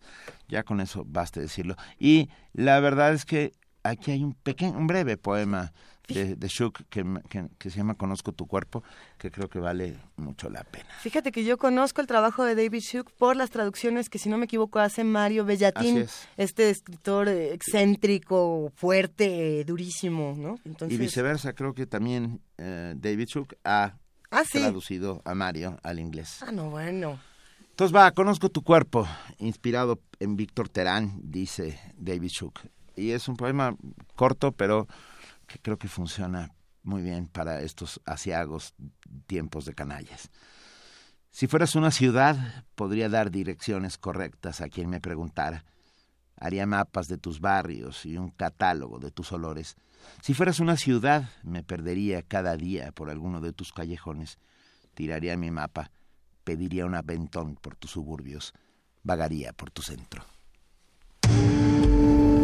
Primer movimiento. Clásicamente... Reflexivo. La mesa del día. Los principios de una república se basan en los fines y funciones del Congreso como órgano legislativo supremo, sus posibilidades de control y su capacidad de delinear políticas y limitar a los otros poderes. En el pasado, distintos investigadores obtuvieron que el régimen político mexicano se caracteriza por ser un sistema fundamentalmente presidencialista, o yo diría presidencialmente fundamentalista, ya, ya aprovechando el juego de palabras. Sin embargo, al distinguir las facultades reales que la Constitución designa al Ejecutivo de aquellas que ejerce discrecionalmente, se puede considerar, según algunos analistas, que México vive un debilitamiento de la vida parlamentaria que empieza por la determinación de la vida política nacional con base en intereses particulares de las cúpulas de poder. Y esto lo vamos a ir explicando lenta y, y puntualmente. Entre la fortaleza constitucional y la debilidad política, el legislativo enfrenta un momento delicado en que la transparencia demanda un lugar más relevante para lograr una auténtica representación democrática. Y bueno, conversaremos esta mañana con Rodolfo Córdoba, él es subdirector de Fundación para la Justicia y el Estado Democrático de Derecho. Eh, muchísimo gusto, ¿cómo estás, Rodolfo? Bienvenido. Muy bien, muchas gracias, gracias por la invitación. Gracias a ustedes. Rodolfo no está solo. No está solo, viene con viene Ana Cristina Ruelas, directora regional de Artículo 19 para México y Centroamericana. Cristina, bienvenida. Muchas gracias por la invitación. Saludos a todos. Vamos a, a ver, Admiramos mucho el trabajo que se realiza desde, desde, desde ambos espacios y nos da muchísimo gusto que nos acompañen aquí para una discusión eh, que se puede poner buenísima. ¿Desde dónde podemos arrancar en un tema como este? No sé si el fundamentalismo presidencial o la presidencia fundamental, no, eh, ¿qué les parece? Eh, Me quedé pensando en Cosío Villegas, por supuesto, ¿no? En, la forma personal de gobernar en este país, que ha sido única en el mundo y no, y no por cierto, y no por ello ah, insigne o, o- buena. ¿Por dónde arrancamos? Eh, ve- ¿Venimos viciados de origen? Yo creo que es una cuestión eh, que se ha ido intensificando, se empezó como a notar un poco de división eh, eh, tras la transición PRI-PAN en algún momento, pero eh, ahora encontramos una alineación. ¿No? Y creo que, eh, y esto tiene mucho que ver con justo que nunca ha habido una real división de poderes. La realidad es que ni el judicial ni el legislativo han estado apartados del ejecutivo históricamente en México. Como, como bien mencionan, yo veo eh, un presidencialismo, eh, hablamos de un Estado federal, pero tampoco es real. Eh, creo yo que, que, que- que cada vez nos estamos Mira Vera- centralizando mira más. Veracruz. Ah, Exactamente, sí, creo yo que, que, que sí es cierto que en algún momento los estados en- empezaron a adquirir un poco más de fuerza y, y un poco más de soberanía, pero también es cierto que siempre han estado cubiertos por un presidencialismo fuerte, centralizado. Eh, pues simplemente veamos la Ciudad de México, ¿no? La Ciudad de México es el centro todas las cosas. Eh, Aquí se mueve todo, eh, son pocos los estados que tienen eh, un nivel de fuerza que pueda permitir eh, ser un contrapeso a la Ciudad de México. Y, y así igual funcionan los poderes, ¿no? El legislativo tiene un, en el Congreso existe un, un una 129 posición para el consejero jurídico de presidencia, eh, que siempre tiene el, el visto bueno, que tiene que dar el visto bueno a cada una de las leyes que, que son aprobadas y que al final, eh, aunque tengan la voz de la ciudadanía, eh, pues él tiene la, la última palabra, ¿no? ¿Tú cómo ves, Rodolfo? No, creo, o sea, creo que Ana lo, lo pone muy bien, ¿no? El, o sea, uno de los principios de la democracia, eh, como en- desde la forma en que se crea, son los contrapesos entre los poderes. Y en México, pues no ha habido eso, y creo que los últimos eh, nombramientos muestran precisamente esa falta de eh, contrapeso y más bien una alineación de los intereses de la clase política, de la cúpula política en el poder, para mantenerse ahí de una u otra forma y para protegerse las espaldas, ¿no? Entonces, en realidad el Congreso, lejos de ser un ente que fiscaliza, supervisa, eh, legisla desde una eh, perspectiva democrática, en realidad solo sirve para eh, legitimar y proteger los intereses de la misma clase política a la que pertenece, ¿no? Entonces parece que es un círculo es cerrado en, en donde pareciera que no hay espacios reales de rendición de cuenta y de eh, balance entre, entre poderes, ¿no? ¿Qué le, ¿Qué le pasa a una sociedad cuando no hay contrapesos? Bueno, pues simplemente no es una sociedad democrática, ¿no? Y no es, no es posible. Yo lo que veo con, con justo ahora lo que acaba de mencionar eh, Rodolfo, es que nosotros decimos, va a presentar, eh, una institución va a presentar el informe anual de labores ante el Congreso. Y el Congreso ni pregunta nada, ¿no? Les- Eh, perdón, están volteando para otro lado. Exactamente, exactamente. Y ese es, o sea, a mí me, yo me pregunto es, una vez que una institución pública le presenta al Congreso un informe y le, y, le presenta cero resultados, el Congreso le da exactamente el mismo presupuesto al año siguiente, es porque realmente no le importa la rendición de cuentas. Y seamos realistas, en este país existe la palabra rendición de cuentas, pero nunca se ha logrado. No existe, ahorita mencionaste en el caso de Veracruz, no existen ahora, hoy por hoy, eh, funcionarios públicos de alto nivel que estén en la cárcel, a pesar de que hay pruebas eh, de alguna manera de su participación en, la comisión de delitos. Eh, como dice como dice Rodolfo, en los procesos de designación, que son procesos tan importantes y tan de interés público, dadas eh, las posiciones que ocupan los designados, a pesar de que existe una exigencia y una demanda ciudadana constante de una participación efectiva en la que haya pues contrapesos y en la que se reconozca que existen los perfiles idóneos para ocupar estos puestos, el Congreso decide darle la espalda a la ciudadanía y optar por sus intereses tal cual todo el tiempo estamos viendo en el Tribunal Electoral las recientes, eh, las recientes designaciones en eh, eh, los diferentes puestos de la Suprema Corte de Justicia. Estamos viendo un debate para ver quién se queda con cada uno de los puestos. Y al final no hemos logrado encontrar la fórmula perfecta para los procesos de designación, pero tampoco hemos logrado encontrar la fórmula perfecta para combatir las cuotas partidistas, que al final son las que rigen en todos los procesos de designación en México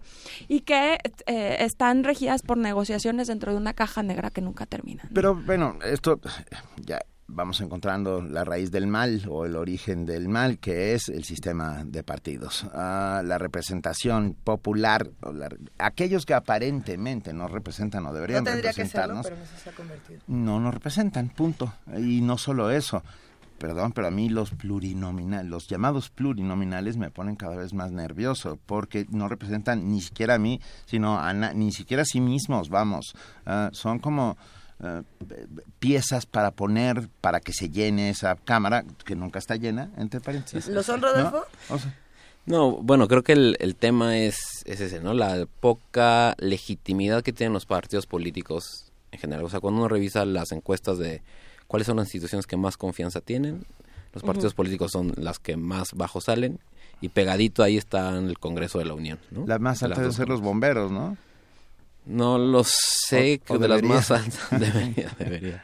Pero no lo sé, la verdad. Eh, pero bueno, la verdad es que los partidos y el, Congreso está, está por los solos y, y, tiene que ver con esto, ¿no? En cómo se construye el sistema, cómo no abren espacios de participación, ¿no? Ayer tuvieron un evento, ahorita igual Ana nos puede convertir un poquito más sobre parlamento, parlamento abierto y, tiene que ver con eso, o sea, en cómo poder abrir espacios de participación ciudadana para una, em, para abrir la caja negra, ¿no? Que decía ahorita, que mencionaba, o sea, cómo abrir ah. esos espacios. Las cajas negras se hablan después de que se estrellan los aviones. Eh, o sea, perdón, pero... Aquí, hay que abrirlas antes. claro. Hay, hay, algo que me llama muchísimo la atención. Cuando preparábamos el, el tema eh, para, para tener esta mesa, yo discutía con un buen amigo que me decía, lo que pasa es que ya a los ciudadanos no les importa lo que está pasando de ese lado. Y yo decía, lo que pasa es que sí importa. Hay un desconocimiento tremendo porque hay una opacidad en todos estos procesos, la que no alcanzamos a distinguir qué es lo que está pasando. Pero de ahí a que no nos importe y que seamos una sociedad de indiferentes, hay un, un trecho larguísimo. No puedes ser indiferente a algo que ni siquiera conoces porque del otro lado no te están dando las herramientas para entenderlo. ¿Cómo tenemos nosotros o cómo obtenemos las herramientas para involucrarnos en procesos tan complejos? Eh, hay, veces nos dicen plurinominales y decimos, bueno, para entender todas estas cosas y todas estas herramientas tan complejas, eh, ¿quién nos tendría que estar dando la información o quién tendría que sentarse con nosotros a decir, es por aquí, es por allá, y a partir de ahí entonces nosotros podemos, podemos incidir así o, de esta u otra manera? ¿Cómo, ¿Cómo le hacemos, Ana Cristina? Bueno, pues yo creo que decir que no hay participación o que hay menos interés sobre la, la actividad legislativa es una afirmación muy errada.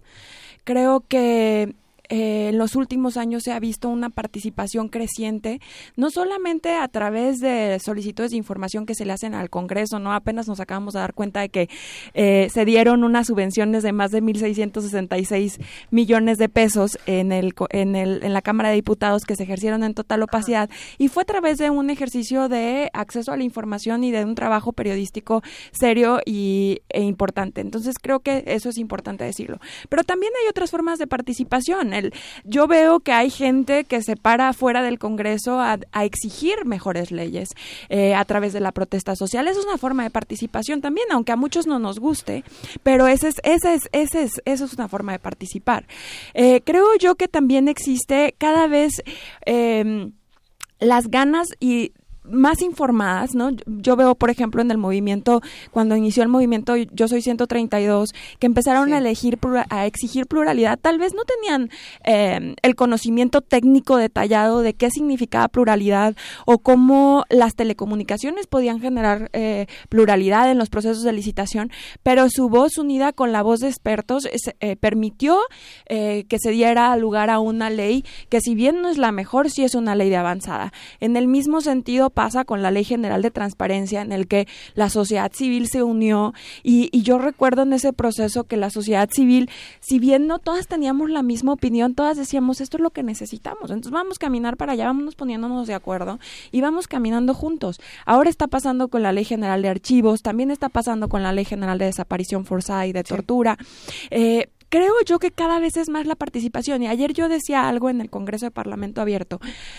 La puerta que abrió el Senado en esta legislatura es muy difícil de cerrar, porque si bien es cierto que no ha sido una eh, toda nuestra voz no la han hecho valer dentro de dentro de sus posiciones, sí nos han permitido participar de una manera en la que antes no teníamos la posibilidad. Simplemente yo estuve sentada durante 200 horas trabajando en cada una de las letras de la Ley General de Transparencia y eso era algo que antes pues no se podía hacer. En el Sistema Nacional Anticorrupción también pasó y creo yo que ahora dentro de los procesos de designación, si bien no en estos últimos dos, eh, pero en los anteriores sí había preguntas de la sociedad, sí permitían a la sociedad entrar para ver las, las comparecencias públicas, aunque al final decidieran sobre el que más les, el que más les convenía. Pero creo yo que esa puerta es, ya no la pueden cerrar y cada vez la sociedad va ganando espacios que ellos se van y nosotros nos quedamos y nosotros nos vamos a quedar porque nosotros sí creemos que estas cosas pueden cambiar y creemos que efectivamente eh, las designaciones y que puede existir un poder legislativo que no existe ahora, que sea un verdadero contrapeso para el Ejecutivo. A ver, Rodolfo, ¿Cómo deberían llevarse y cómo se llevan legislativo y ejecutivo? Bueno, creo que se llevan, se llevan de maravilla. Se llevan de, son una, son una, se, llevan, muy bien. pelo. O sea, no es casual que hayan aprobado la reforma energética y todas las reformas laborales. O sea, en no, un ni una sola se hecho en los primeros meses, ¿no? Eh. O sea, quiere decir que no, en realidad no hay, o sea, no hay un, deja que tú haya un, un proceso de, de contrapeso. O sea, ni siquiera hay un espacio para debatir y me parece que las reformas, los procesos de designación son un ejemplo de eso. O sea, la, mm, ahora el último que fue el del Procurador General de Cervantes. Manda la propuesta eh, Peña Nieto, lo anuncia primero en, en boletín de prensa y a partir de ahí como que ya era un hecho que se iba a quedar como procurador. El proceso de ratificación en, en el Senado duró 45 minutos, ¿no? Y fue con una comisión, ni siquiera fue con, con el, pleno?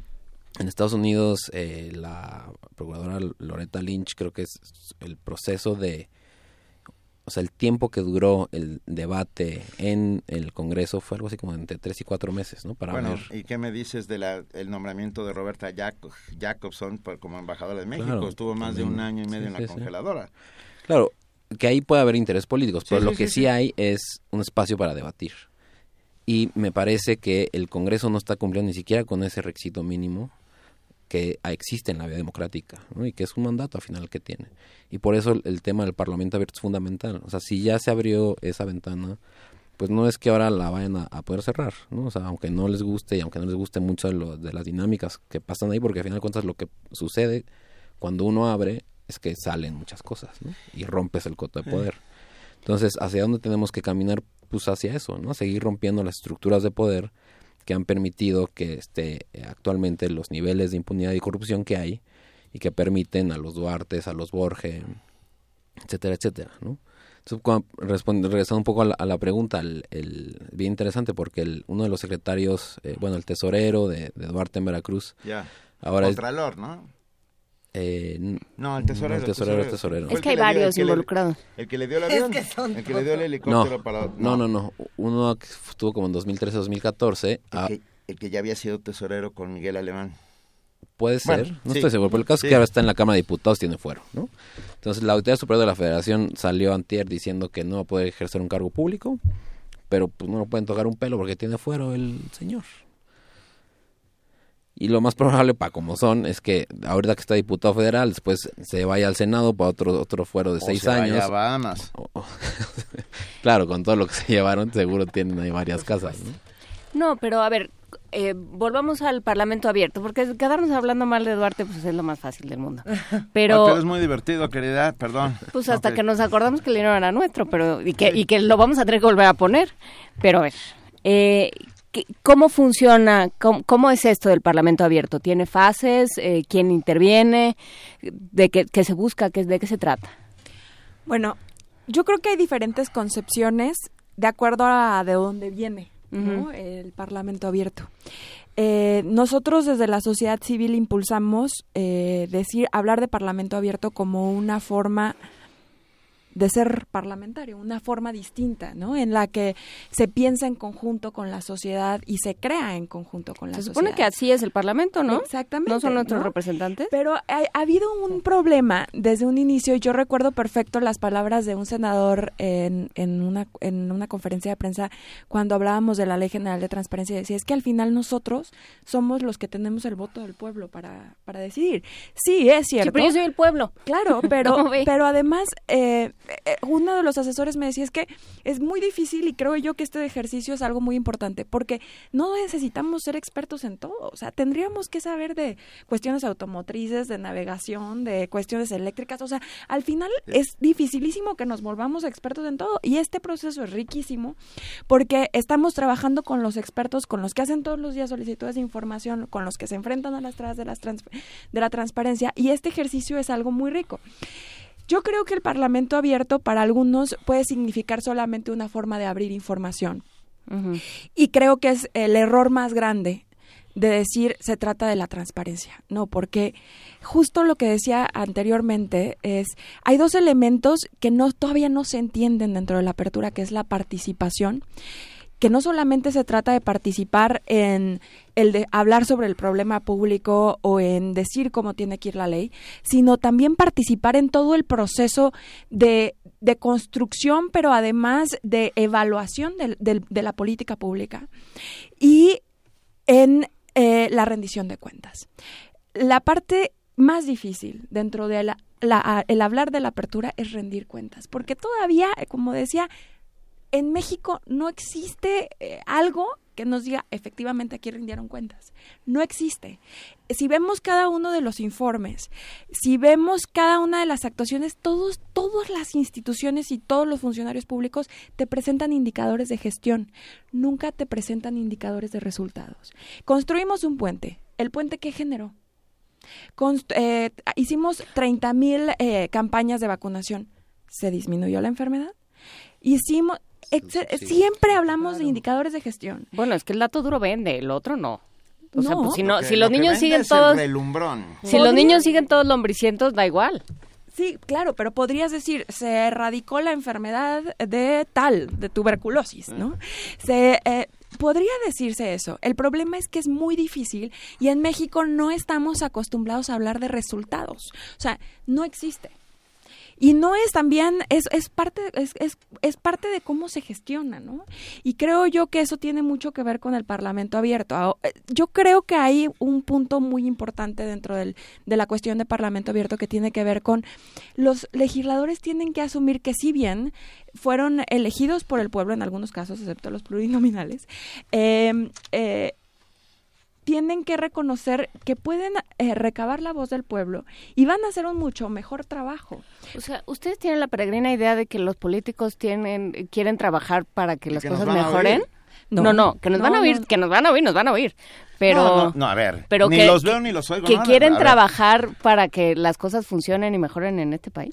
No, yo creo que existen, bueno, le voy a dar la palabra a Rodolfo. Yo, yo no Rodolfo creo, yo no creo que todos los funcionarios públicos eh, Digo, porque si quieran los vas eso. a poner a trabajar, pero sí creo, Pero creo que hay actores, cada podríamos obligarlos, Claro. pero además creo que hay actores muy pocos y con poco poder probablemente dentro de cada uno de los poderes que sí creen en su trabajo. ¿No? Y esas han sido las puertas que hemos podido abrir para entrar. Justo ayer hablábamos en, el, en, el, en el Congreso de Parlamento Abierto sobre eh, el caso de Morelos. Decía una organización es que nosotros no podemos entrar. ¿Cómo podemos hacer? Y decimos, bueno, nosotros lo que hicimos fue encontrar a una sola persona que probablemente nadie escuchaba hace algunos años y poco a poco ha habido eh, más apertura sobre otras personas. Pocos han sido los efectos y probablemente es menos del 1%, pero ciertamente creo yo que es importante identificar a estos actores eh, que, que, sí creen de alguna manera en lo que hacen y que vale la pena acercarse a ellos para ver cómo están las cosas y cómo podemos ir entrando y buscando espacios en la sociedad. No, yo creo que el, o sea, esta, esta, esta frase de nadie se levanta pensando en cómo joder a México. Hijo. Por lo menos no, hay muchos que no se levantan. No los que están en esta mesa. No, por lo menos no hay, hay muchos que no se levantan pensando, a ver, ¿cómo vamos a solucionar? Claramente Duarte no creo que se levantara pensando cómo vamos a arreglar Veracruz. No, claro, o sea, pero un poco a lo que iba es que el, el, hecho de que se levanten pensando cómo proteger sus intereses uh -huh. lleva implícitamente joder al país. Claro. ¿no? Entonces, la pregunta es cómo desde los diferentes espacios en los que trabajamos, cómo desde las personas que están, nos están escuchando ahorita, podemos revertir esa lógica que a final de cuentas sí es joder al país. ¿no? Y un poco, o sea, el proceso de designaciones, el poco rol del, del de contrapeso del Senado, pues es, a final de cuentas es una evidencia de eso. Uh -huh. Entonces, me parece que esta pregunta que planteabas era, pues sí, o sea, que es como la pregunta del millón, ¿cómo le hacemos? ¿no? Y hay muchas formas, un poco, o sea, lo que estamos, eh, lo que está compartiendo ahorita Ana es eso, es como una de las muchas, o varias de las muchas formas que hay. O sea, pero a final de cuentas, eh, si, o sea, ¿cómo les hacemos menos fácil el trabajo a esta gente? Uh -huh. Porque para ellos es mucho más cómodo que nadie se les acerque a pedirles cuentas, que no haya solicitudes de acceso a la información, que nadie los critique en el radio. Pues sí, ¿no? O sea, hay muchas cosas que, que no van a oír, pero hay otras que si nos organizamos y lo hacemos de forma seria, ordenada, etcétera, etcétera, pues sí puede generar una especie de, contrapeso y sí les puede mover algo, ¿no? Nos pregunta en redes sociales Roberto Rey Trejo cómo, qué debemos hacer para eliminar de golpe dicho cáncer político, ya que ellos no van a permitir abrir los espacios. Eh, las cosas no se pueden cambiar de golpe cuando estamos hablando de estos temas, o se pueden cambiar de golpe digo, porque la conversación apunta a que de golpe nada, pero entonces... Porque es que solo reemplazas un mal con otro, ¿no? Sí, no, yo creo que todo depende de muchas cuestiones estructurales y aquí hay una cosa que ha mencionado Rodolfo que es clarísima. No hay posibilidad de cambiar las cosas de golpe, creo yo que tiene que haber un proceso de mucha participación, pero además de más del 1% de voluntades. Eh, pero lo que sí creo es que un primer cambio para efectos específicamente de la Procuración de Justicia y la, y la, protección de derechos humanos es no reconocer a Raúl Cervantes como el próximo fiscal general de la nación, porque sí queremos una fiscalía que sirva, queremos una fiscalía que, que si bien... Eh, no puede hacer un borrón y cuenta nueva si se haga una, una revisión específica en la que se reconozcan las fallas y se pueda hacer un análisis estructural de la impunidad. ¿Y eso cómo ¿no? se hace? ¿Qué, ¿Qué, qué, hacemos? ¿Porque no está ya como en el caminito? Sí, bueno, nosotros estamos exigiendo un diálogo nacional, plural, eh, de compartir experiencias eh, comparadas, de reconocer entre expertos, sociedad y, legisladores eh, y funcionarios públicos diversas prácticas y diversas formas de procuración de justicia, en la que busquemos que la impunidad no sea el 98% que actualmente tenemos, sino que podamos eh, al final las cosas no van a cambiar y esto es respecto al cambio de cero, al, al las cosas no van a cambiar si no termina la impunidad y la corrupción que existe en México. Por ahí empieza, y, y, yo creo también que debemos quitarle la connotación negativa a la palabra política y ponernos a hacer política los ciudadanos, uh -huh. no dejarlo en manos de, comillas, los políticos profesionales, hacer que nuestra voz sea escuchada por medio de nuestras propias palabras. Solo nos podemos representar a nosotros mismos, porque ya descubrimos que los que aparentemente nos representan no lo no, hacen. Bueno, nuestro sistema político está basado en que mm, otros nos pueden representar. Sí, claro. y, sin embargo no lo hacen. Por eso debemos empezar a hacer política desde la sociedad civil. Okay. Eso es, ese, ¿Están de acuerdo? No, no, totalmente. o sea, no creo sé. que- y creo que es- esto es un algo muy concreto que sí impacta en la vida pública y en la vida de todos nosotros. ¿no? O sea, el, el hecho de quién va a ser la, la persona encargada de comandar la institución para terminar con el 98% de impunidad nos afecta a todos. Por supuesto. Porque el 98% lo integramos todas. ¿no? Aquí nos preguntan cómo nos acercamos a la Fundación para la Justicia y el Estado Democrático, Democrático de Derecho y cómo nos acercamos al trabajo de artículo 19. ¿Quién le entra primero? Bueno, pues hay, hay muchos, estamos en, en redes sociales, eh, ahí nos pueden encontrar fácilmente eh, y ahí está toda la información en nuestra página web también, fundacionjusticia.org.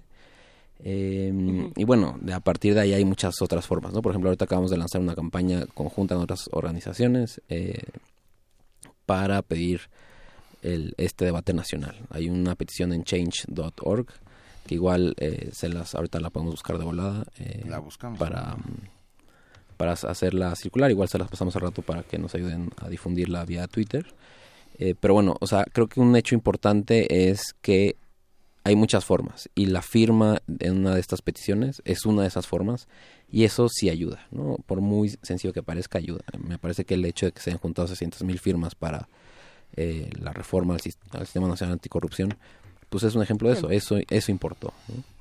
Recuérdanos, a ver, en Change, ya estamos en Change, y es... La vamos buscando mientras eh, platicamos de artículo 19, Ana Cristina. Sí, eh, la página de artículo 19 es www.articulo19.org. Eh, en redes sociales estamos en Facebook como Artículo 19 México y en, eh, en Twitter como Article 19, Article 19 MXCA mm, de México y Centroamérica.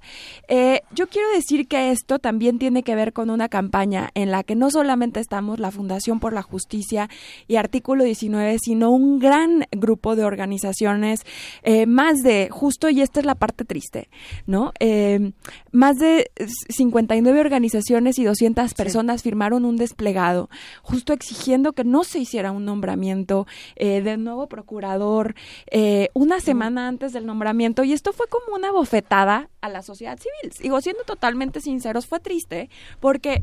eh, pocas, en pocas ocasiones había una unión tan fuerte de el sector social, el sector privado, eh, en un desplegado. ¿no? O sea, exigiendo un proceso en el que participara, digo, que existiera una participación efectiva de la sociedad en los eh, nombramientos tanto del Sistema Nacional Anticorrupción como de eh, la nueva Fiscalía General de la Nación. Y a pesar de este desplegado que salió en, en diversos medios y eh, eh, públicos en, en, el Distrito Federal, digo, en la Ciudad de México, este y también en, en, en diversas en diversos medios eh, en Internet, una semana después eh, hubo un nombramiento de los dos puestos, ¿no? Y fue para, para, para mí, por lo menos en artículo 19, sí fue un no me importa lo que ustedes me están exigiendo. No, y además, perdón, no, o sea, que el discurso de Cervantes en, en el Senado parecía que estaba leyendo el desplegado que habíamos firmado, ¿no? O sea, decía, bueno, sí, yo quiero ser, y así, yo se las canto directo, yo quiero ser el fiscal, por nueve años. Bueno, imagínate ser fiscal de nueve años, una persona que fue el abogado del PRI para el caso de Monex, de los fraudes de las tarjetas de crédito en las elecciones. ¿no? Dice, yo quiero ser el fiscal, eh, pero además vamos a construir el modelo con participación de sociedad civil y academia. Entonces parecía que, o sea, en lugar de tomarse en serio la, la reflexión, que es algo que esperamos que, o sea, lo haga ahora, en lugar de estar firmando convenios con las relojerías suizas, que creo que ayer o antier firmó un convenio, así que no tiene que ver nada con el tema de impunidad y corrupción. Eso, o sea, esperamos que se dé, o sea, que se genere ese espacio y que él sea un, una persona que, como lo dijeron los senadores y como lo han dicho algunos articulistas, que él tiene muy buena reputación como negociador, bueno, que ayude a negociar la transición entre la institución. Lo que queda claro desde nuestro punto de vista es que él no puede ser. ¿Y de qué lado juez está el negociador también? O sea, ¿va a negociar a favor de quién? Claro. ¿Va a interceder por quién? Y yo creo que aquí es importante decir un punto. La transición de la Procuraduría General de la República, actualmente la Procuraduría General de la República es parte del Ejecutivo Federal. La idea de una Fiscalía General es justo la autonomía. ¿Cómo podemos hablar de autonomía con un representante que formó parte del gabinete? Simplemente. Así de sencillo. O sea, así de sencillo.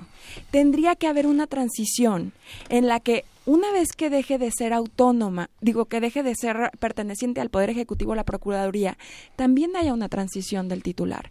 Y eso es algo muy importante. ¿Por qué? Porque hoy por hoy eh, más del 60% de los mexicanos, de acuerdo al INEGI, o sea, estos no son cifras de, de la sociedad civil, son cifras oficiales, no confían en la Procuraduría General de la República.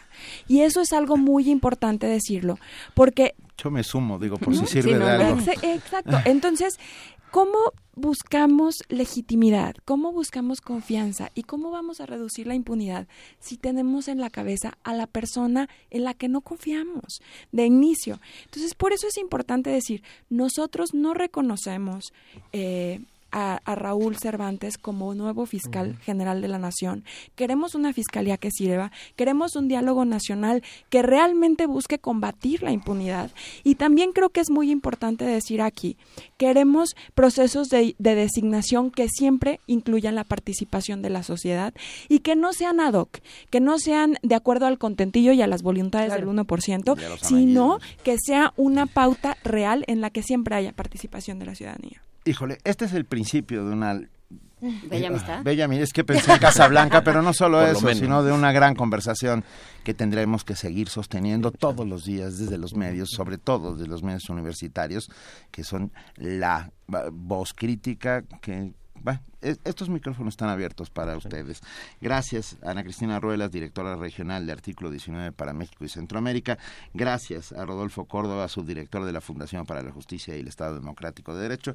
Encontraré, ya tenemos la petición de org. La vamos- tenemos y la vamos a compartir en redes sociales. Sí, una cosa, también el hashtag Fiscalía que Sirva es, eh, es el hashtag en el que se sigue la campaña. Ahí seguiremos la campaña. Les que- agradecemos Que muchísimo. podemos por haber cambiar fiscalía por un montón de palabras que conforme vayan avanzando los tiempos. Hay otro que es fiscal, carnal para criticar a Cervantes. Venga. Oh, ok, vamos a seguir estos hashtags. Los invitamos a que Mil se queden con dos. nosotros. Gracias. Tenemos una nota. Así es, ahí les va. Por sus aportes a las ciencias sociales y las humanidades, el etnólogo, antropólogo, sociólogo, filósofo sabio Roger Bartra fue galardonado. Sí, el sabio se lo agregué yo porque No, no, me da y- mucho gusto. A ver, perdón. Me emocioné.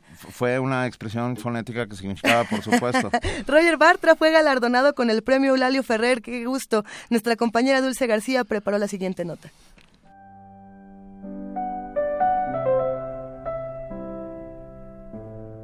¿Cómo un hombre puede saltar del estudio de la etnología al del cerebro y la libertad? Quizás se explique ello porque fue hijo de escritores exiliados por el franquismo después de la Guerra Civil Española. Agustí Bartra y Ana Muriá fueron los padres de quien primero se formara como etnólogo en México y terminara desarrollando la antropología del cerebro. Etnólogo, antropólogo, sociólogo y filósofo mexicano, Roger Bartra recibió el premio Eulalio Ferrer por sus aportes a las ciencias sociales y a las humanidades. En la ceremonia, el rector de la UNAM, el doctor Enrique Graue, celebró que se entregara el premio Eulalio Ferrer al también investigador del Instituto de Investigaciones Sociales por su capacidad de humanismo integral. Que haya analizado al ser humano desde su propia concepción y su función con la sociedad y que haya procurado mejorarla. De ver, Roger Bartra cumple lo ampliamente con estas características. La comunidad universitaria, maestro, que se reunió aquí para celebrarle, porque esta es la diversidad de la universidad. Y usted representa perfectamente esos intereses diversos.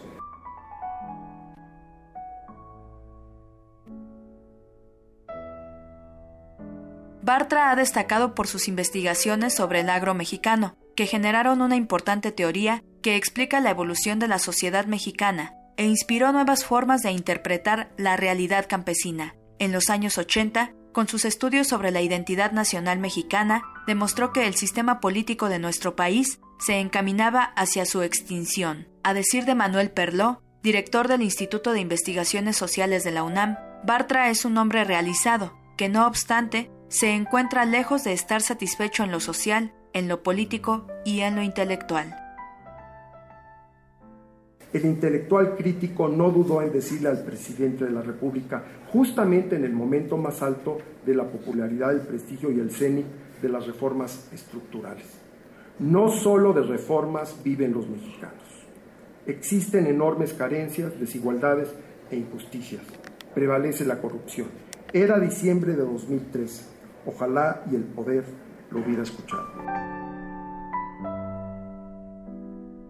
Luego de recibir el galardón, Bartra dio un mensaje al público asistente en el que destacó que hoy vivimos en un mundo fracturado.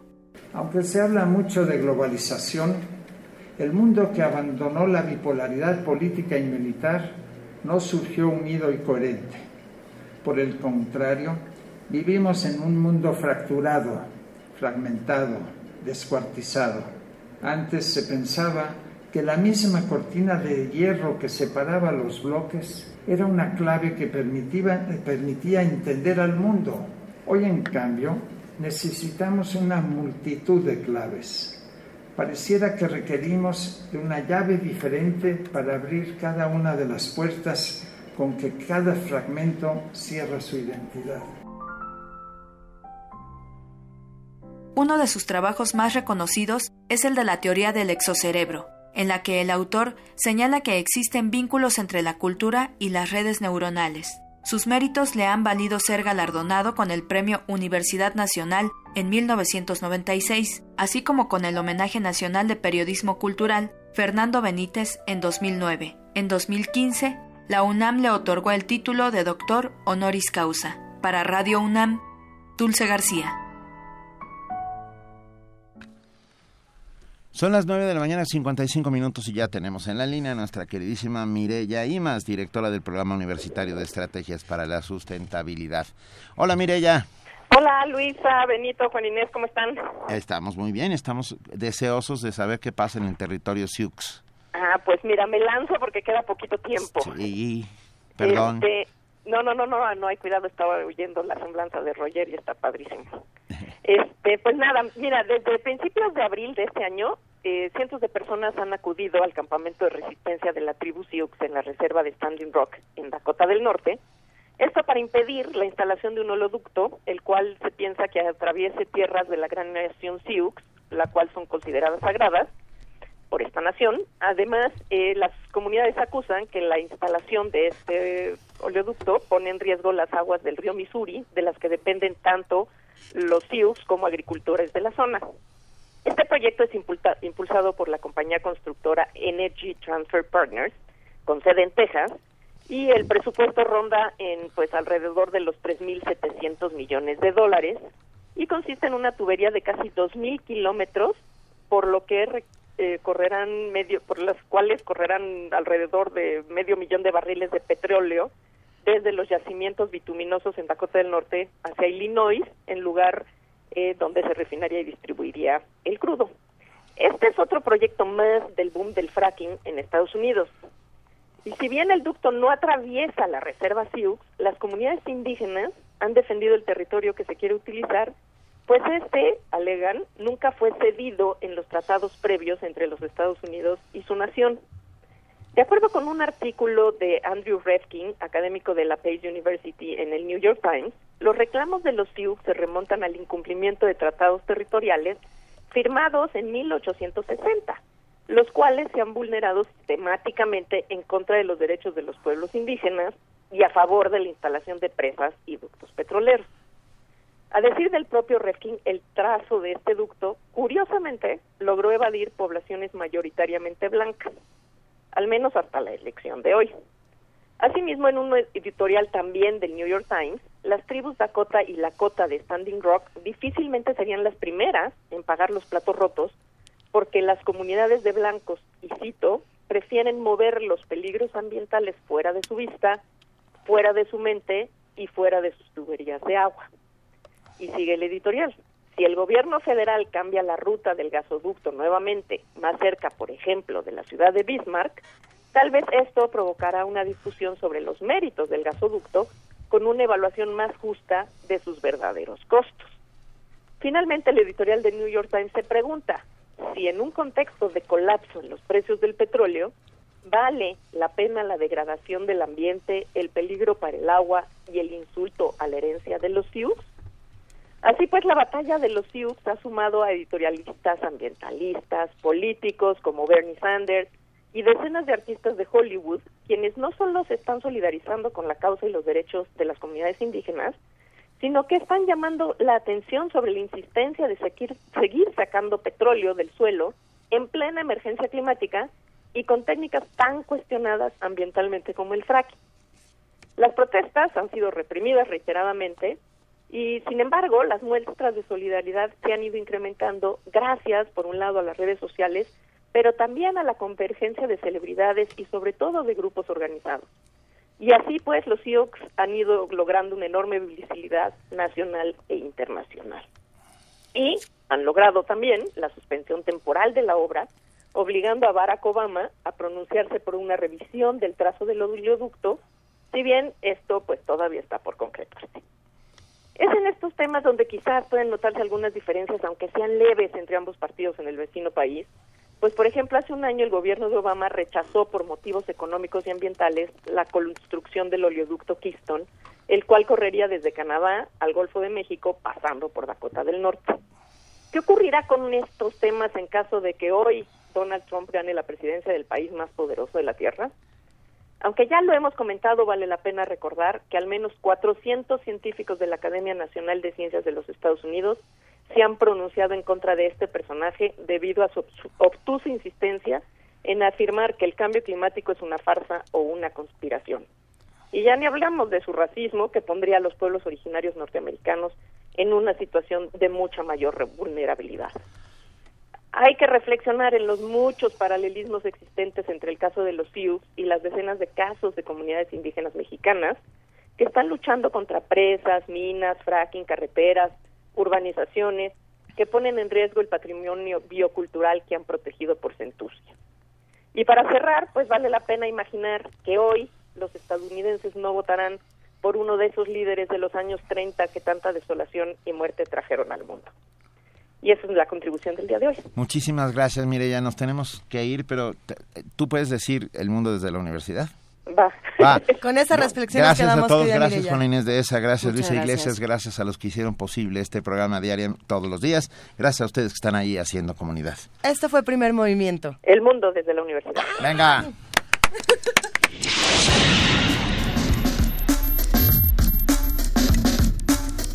Radio UNAM presentó